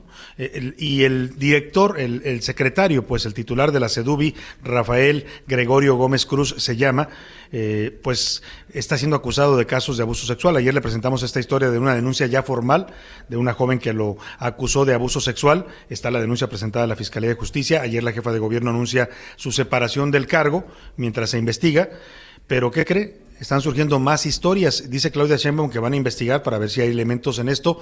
Pues sería bueno que fuera a preguntarles a las trabajadoras mujeres de la CEDUBI, porque nos están contactando para contarnos historias que hablan de verdad de un modus operandi, no solo del secretario Rafael Gómez Cruz, sino también de varios de sus colaboradores. Casos de acoso, hostigamiento sexual y hasta acoso laboral. Mica Ramírez nos platica y tiene testimonios directos de las víctimas. Los señalamientos por acoso sexual, abuso y acoso laboral contra Gregorio Gómez, quien era titular de la Secretaría de Desarrollo Urbano y Vivienda de la Ciudad de México, continúan. Luego de publicarse la columna llamada Titular de Sedubi acusado de abuso sexual y de no pagar pensión, del periodista Salvador García Soto, más víctimas buscaron a este medio para dar su testimonio. Una ex trabajadora de Sedubi explicó que en las oficinas, Gregorio Gómez tenía un trato inapropiado con las trabajadoras. Estas vacantes las pedían este, para dárselas a las personas que estaban dispuestas a cubrir esas plazas a cambio de, de favores sexuales. Les tenía privilegios especiales, les otorgaron jefaturas o direcciones, aunque no tuvieran ninguna preparación académica. Con todas las demás compañeras del área llegaba y las abrazaba, les acariciaba la cara. Además, en la Secretaría le solicitaron su renuncia injustificada. Esto luego de que solicitara su permiso por lactancia. Solicitaron mi renuncia sin darme ningún argumento de por qué estaba solicitando mi renuncia. En algún momento dijeron que el trabajo era ineficiente, situación que no pudieron comprobar. Yo estaba solicitando el horario de lactancia. Y a partir de que yo solicité eso, me mandaron a llamar al área de recursos humanos y me pidieron que firmara mi renuncia. Otra ex colaboradora de Sedubi explicó que se enfermó de COVID. Le pidieron que regresara a trabajar aún enferma. Cuando regresó a la oficina, fue víctima de acoso laboral y despedida injustificadamente. Para el 8 de enero me dicen que, pues, tengo que renunciar. Ni siquiera pude entregar, en, en, digamos, en el área. Tuve que entregar en un sótano. Su puesto fue ocupado por Laura Elena Ríos Andrade, quien hasta hoy se desempeñaba como directora general de política urbanística de la Secretaría. Actualmente es la titular de Sedubi tras la destitución de Gregorio Gómez. ella fue quien ocupó la dirección que yo tenía. O sea, de origen ella llegó como directora de área. Ella lo que hacía era pues acatar lo que le decían. Cuando ella toma la dirección de área, él era su jefe directo porque él era director general. Ya posteriormente, en septiembre, cuando él toma el lugar como secretario, ella sube ocupando el lugar que él tenía. Las víctimas señalan a Laura Elena Ríos, actual encargada de la Secretaría, como una persona cercana a Gregorio, e incluso habría intervenido para el despido de ellas y otras compañeras al interior de la dependencia. Rafael Gregorio Gómez también es deudor alimentario. En 2019 fue demandado por su esposa Viviana Macías por no haber pagado 101 mensualidades de pensiones alimenticias vencidas. En el expediente número 143 diagonal 2009 exige que se liquide el pago de pensiones de abril del 2010 a agosto del 2019. Para A la Una con Salvador García Soto, Milka Ramírez. Pues ahí está esta historia de verdad eh, fuerte, eh, fuerte y tendrá que haber consecuencias, dice la jefa de gobierno que van a investigar, pero mire, un gobierno que se ha declarado feminista, como es el de Claudia Sheinbaum, no, no tendría por qué tolerar a este tipo de funcionarios acosadores, además ni siquiera le paga la pensión a su hijo, según la denuncia que le puso su ex esposa, o sea, es un tema que habrá que ver en qué termina este asunto, por lo pronto ahí le presentamos los testimonios de las víctimas que nos han buscado, ¿eh? ellas solitas nos empezaron a llamar a partir de esta noticia y decirnos, a mí también me acosó, a mí también me, me ha tocado, a mí también me agredieron colaboradores del señor Rafael Gómez Cruz. Vamos a estar muy pendientes del caso. Por lo pronto hay noticias en materia económica y no son precisamente buenas, José Luis Sánchez. Así es, Salvador. En estos momentos se lleva a cabo la reunión nacional de consejeros regionales del Banco BBVA y en ella estuvo presente el secretario de Hacienda, el señor Rogelio Ramírez de la O. Ahí, en, en su discurso, dijo que la economía mexicana no está en la situación ideal. Estamos en una crisis que no se ha podido recuperar a raíz de la pandemia. ¿Ya se dio cuenta, señor secretario? Ya se dieron cuenta. ¿Tardó, creo, no? Dos ¿Cuánto años. lleva en el cargo? Un año, un año y medio. Bueno, pues tardó en darse cuenta que sí, que la economía no está en su mejor momento y estamos en una crisis bastante intensa. Así es, y mira, para muestra un botón, eh, el Banco Mundial ya redujo de, eh, de ¿Te acuerdan que estábamos hablando en enero de 5%? Por ahí decían de crecimiento para nuestro país. Bueno, pues hoy el Banco de México ya lo reduce a 1.7%. O sea, el 6% del presidente No. ya ni en sueños. ¿no? Ese yo creo que nunca existió. Ni con otros datos. Exacto. dice el presidente. 1.7 es la previsión de crecimiento para nuestro país en el 2022 en la economía y lo está dando a conocer el Banco Mundial. 1.7. Pues vaya, no son buenas noticias en temas económicos. Esperemos que en el entretenimiento nos traigas mejores noticias. Priscila Reyes, vámonos al entretenimiento con nuestra productora Priscila Reyes. El liquiriqui, el saca la cachimba. El liquiriqui, el saca la cachimba. El liquiriqui, el saca la cachimba. El. Hola, Salvador, ¿cómo estás?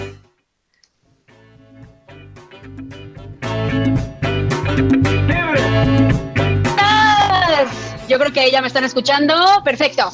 Pues recibo la transmisión desde Monterrey, Nuevo León, y regresamos a la Ciudad de México en la frecuencia central del Heraldo Radio 98.5 FM. Y estamos escuchando a la maldita vecindad y los hijos del quinto patio con la canción Cocodrilo. Y eso que suena ahí de fondo en este momento es justamente el sax. Si ustedes se acuerdan, hace poco, justamente Sax murió. Y entonces ha habido todo un problema recientemente, déjenme decirles, porque quiero saber si estoy al aire, creo que sí. Les sigo platicando la historia que cuando muerde Sax pasa algo muy extraño. Fíjense que recientemente eh, la viuda de Sax, de Eulalio Cervantes, ha estado acusando a la maldita vecindad de fraude y de abuso de confianza. Ha estado comentando, de hecho, que durante mucho tiempo Sax ya no quería seguir con conciertos con la maldita vecindad y entonces en el momento de la muerte está haciendo estas eh, publicaciones que mucha gente ya ha estado difundido, incluso eh, tuvieron que sacar un comunicado ya los de la maldita vecindad, estamos hablando de Pato, de Rocco, diciendo pues que es muy lamentable las, todas las declaraciones. No sé si allá en cabina me pueden regalar bajarle al fondo tantito porque está, pero a todo lo que den el regreso. Muchísimas gracias. Y eso es lo que está pasando con la maldita vecindad. Si a ustedes les gusta la maldita vecindad, se están metiendo en este problema. Incluso hace unos días, el periodista Gustavo Adolfo Infante también había mencionado algo al respecto y se molestaron muchísimo. Publicaron en sus, en sus redes sociales eh, la maldita vecindad que estaban eh, pues tal vez iban a tomar decisiones legales en contra de lo que se estaba diciendo y afirmando ya como un tipo de difamación. ¿Le suena lo de difamación? Acabamos de pasar por un problemón de difamación recientemente en el juicio que vivieron Amber Heard y Johnny Depp. Oigan, cambio rapidísimo de tema justamente para esto. La semana pasada se dio a conocer el veredicto y respecto a este veredicto, acuérdense que eh, cae como, gracias, muchísimas gracias Cabina por bajarle un poquito más. Em, en este veredicto le dijeron a las personas que tenían, a Amber Heard y a su equipo legal que tenían que pagar aproximadamente 10.333 millones de dólares para resarcir los daños a Johnny Depp y a Amber Heard le quedaron aproximadamente 2 millones de dólares. Amber Heard ha estado declarando a través de su abogada que puede ser que vaya a declararse en bancarrota porque no tiene dinero para pagar justamente todo esto que debe de pagar, pero le acaban de sacar una nota en donde hay una casa que tuvo que rentar, queridísimos radioescuchas, el alquiler que pagó. Recuerden que el juicio se llevó a cabo en Virginia, en Estados Unidos, y duró un mes. Y durante este mes, Amber Heard, que supuestamente no tenía dinero, pues pagó una mansión una mansión que tenía muchísimas habitaciones, 22.500 dólares al mes costó esta mansión, una locura. Y entonces, pues, quién sabe si proceda en este análisis, eh, justamente, quién sabe si proceda el que Amber Heard se declare en bancarrota para pagar. Y finalmente, no sé si tengan por ahí mi cancioncita, es la 3 de la señora Shakira. Vamos a escuchar un poquito. Eso no me cabe tu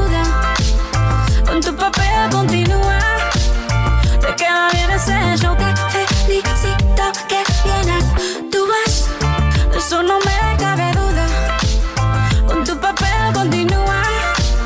Te queda bien ese show, te felicito. Esa filosofía barata no la Esa canción que están escuchando de Shakira se llama Te Felicito y es una canción que ustedes ya conocen porque ya se ha vuelto viral en redes sociales, en TikTok, el baile y todo lo que hacen se ha vuelto viral, pero la gente empezó a especular la semana pasada también si Shakira se le estaba dedicando a Piqué. Ya está más que confirmada la separación. Ya emitieron un comunicado de que los dos se separan. Pero ¿qué creen? Hay entrevistas que le están sacando a Shakira en donde le preguntan antes de, que dieran a conocer la separación, le preguntan sobre esta canción que se iba dedicada a alguien y parece que iba dedicadísima a Piqué porque eh, supuestamente hubo una no una, varias infidelidades por parte de este futbolista que al parecer, con el que tiene dos hijos, Shakira, pero al parecer con estas infidelidades pues fueron las razones. Dicen por ahí que hasta una zafata, bueno, no, una serie de cosas, pobre mujer de Shakira, y ustedes ya lo saben, yo no se los que decir, una serie de memes en donde, bueno, todos los hombres que conozco a Dios y por haber dicen, ¿cómo? Si a Shakira le ponen el cuerno, ¿qué se espera un mortal? Imagínense nada más. Eso es lo que está pasando en el mundo del entretenimiento, pero como yo sé que ustedes son fanáticos también del deporte, que vengan las guitarras para hablar con nuestro queridísimo Oscar Mota.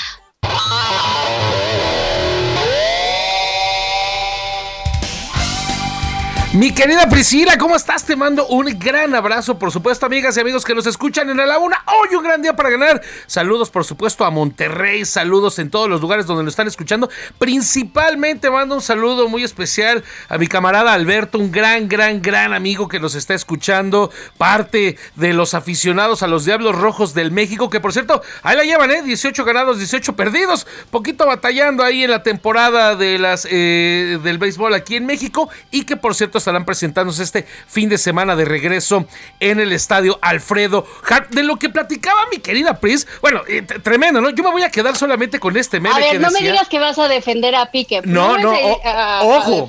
ojo, mi querida Pris. Yo nada más quería agregar en la parte de los chistes el que decía que eh, Johnny Depp, de algún modo, ¿no? Insisto, de algún modo, y tomándolo como chiste, pues había levantado la cara por algunos hombres y de repente llega eh, el baboso de Gerard Piqué, ¿no? ¿Qué le pasa?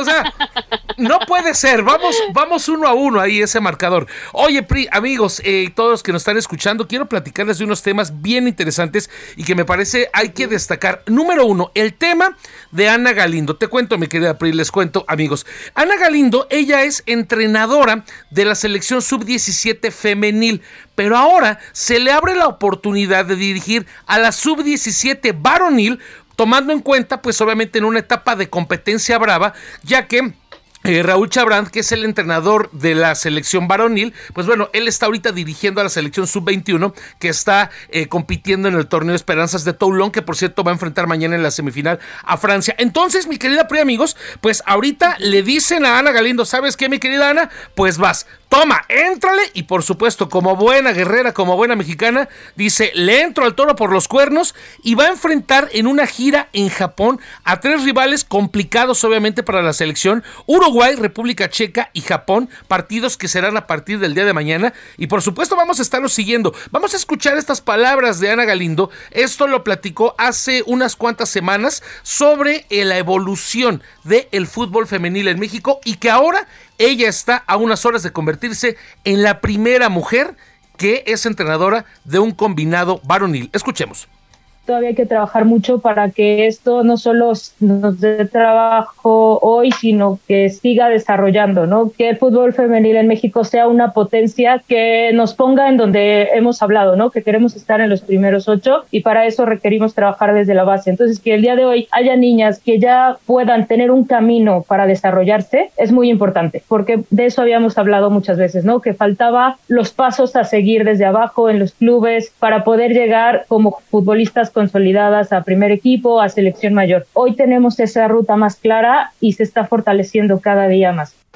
Obviamente todavía faltan muchas cosas, mi querida Pris, pero a partir de este momento ya somos Team Ana Galindo, ¿no? ¿Te parece bien? Eso, sí, me parece perfecto, ya. Playeras por todos lados, queridos Carmota. Por favor, porque sin lugar a duda, un gran ejemplo. Me voy a quedar en temas de fútbol porque hay cosas que les van a interesar. A ver, amigos americanistas, ojo, atención, hay noticias importantes sobre su pretemporada. Número uno, Giovanni Dos Santos no va a estar en esta pretemporada, se había platicado mucho que iba a estar Giovanni, que probablemente le iban a dar una nueva oportunidad. Giovanni Dos Santos, de ser mundialista, anotó su gol en mundial y demás, pues bueno, ya tiene un año que no juega profesionalmente. Pero el que sí va a estar en esta pretemporada es Jürgen Damm. Jürgen Damm va a ser pretemporada con el América, todavía no es seguro que se quede, dependerá de lo que pueda ver Fernando Ortiz, obviamente, en estos eh, partidos, así que vamos a ver. Y lo que yo seguramente sé que usted quiere saber, porque no importa si le va al Toluca, si le va a Monterrey, si le va a Tigres, si le va a la América Cruz Azul, pero esto sería el fichaje del año, el fichaje inclusive de los últimos 10 años, querida Pri, amigos que nos escuchan, porque es real, se han eh, ya realizado algunas diligencias para el hecho de tener a Edinson Cavani, actual delantero de la selección uruguaya que nos acaba de vacunar con dos pepinos, en el Toluca. Entonces, vamos a estarles informando de esto. Muchísimas gracias, mi querido Oscar Mota. Oiga, ya ha llegado la hora de que nos despidamos. Mañana vamos a estar transmitiendo desde Mérida. No se lo puede perder. Van a estar comiendo los, los que comen en este programa, que son Salvador García Soto y José Luis Sánchez Macías, pues papazules, ¿no? Cocitos, panuchos y todo lo demás. Pero mientras tanto, nos vamos a despedir el día de hoy. Le agradezco absolutamente a todo el equipo que hace posible este programa. Salvador García Soto en la titularidad, Oscar Mota en los deportes, José Luis Sánchez Macías en la jefatura de información, Laura Mendiola en coordinación de invitados, Milka Ramírez, Miguel Zarco e Iván Sánchez en la redacción, Diego Gómez en redes sociales, Rubén Cruz Valverde en la asistencia de producción, Alan Hernández en controles. Y vamos a despedir con una canción. Estamos hablando, recuerden, del medio ambiente y los océanos. Y esto, que es ya de los mexicanos, ni siquiera siguen siendo británicos, son los mexicanos Coldplay con Ocean. Soy Priscila Reyes. Muchísimas gracias, que tengan buena tarde. Esto fue A la Una con Salvador García Soto.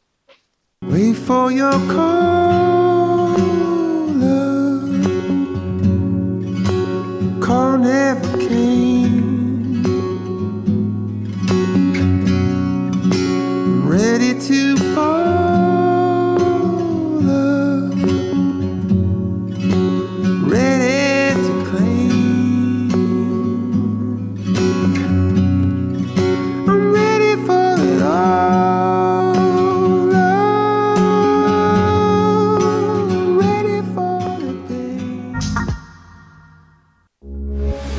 Heraldo Radio 98.5 FM, una estación de Heraldo Media Group. transmitiendo desde Avenida Insurgente Sur 1271, Torre Carrachi, con 100.000 watts de potencia radiada. Heraldo Radio, la H que sí suena y ahora también se escucha.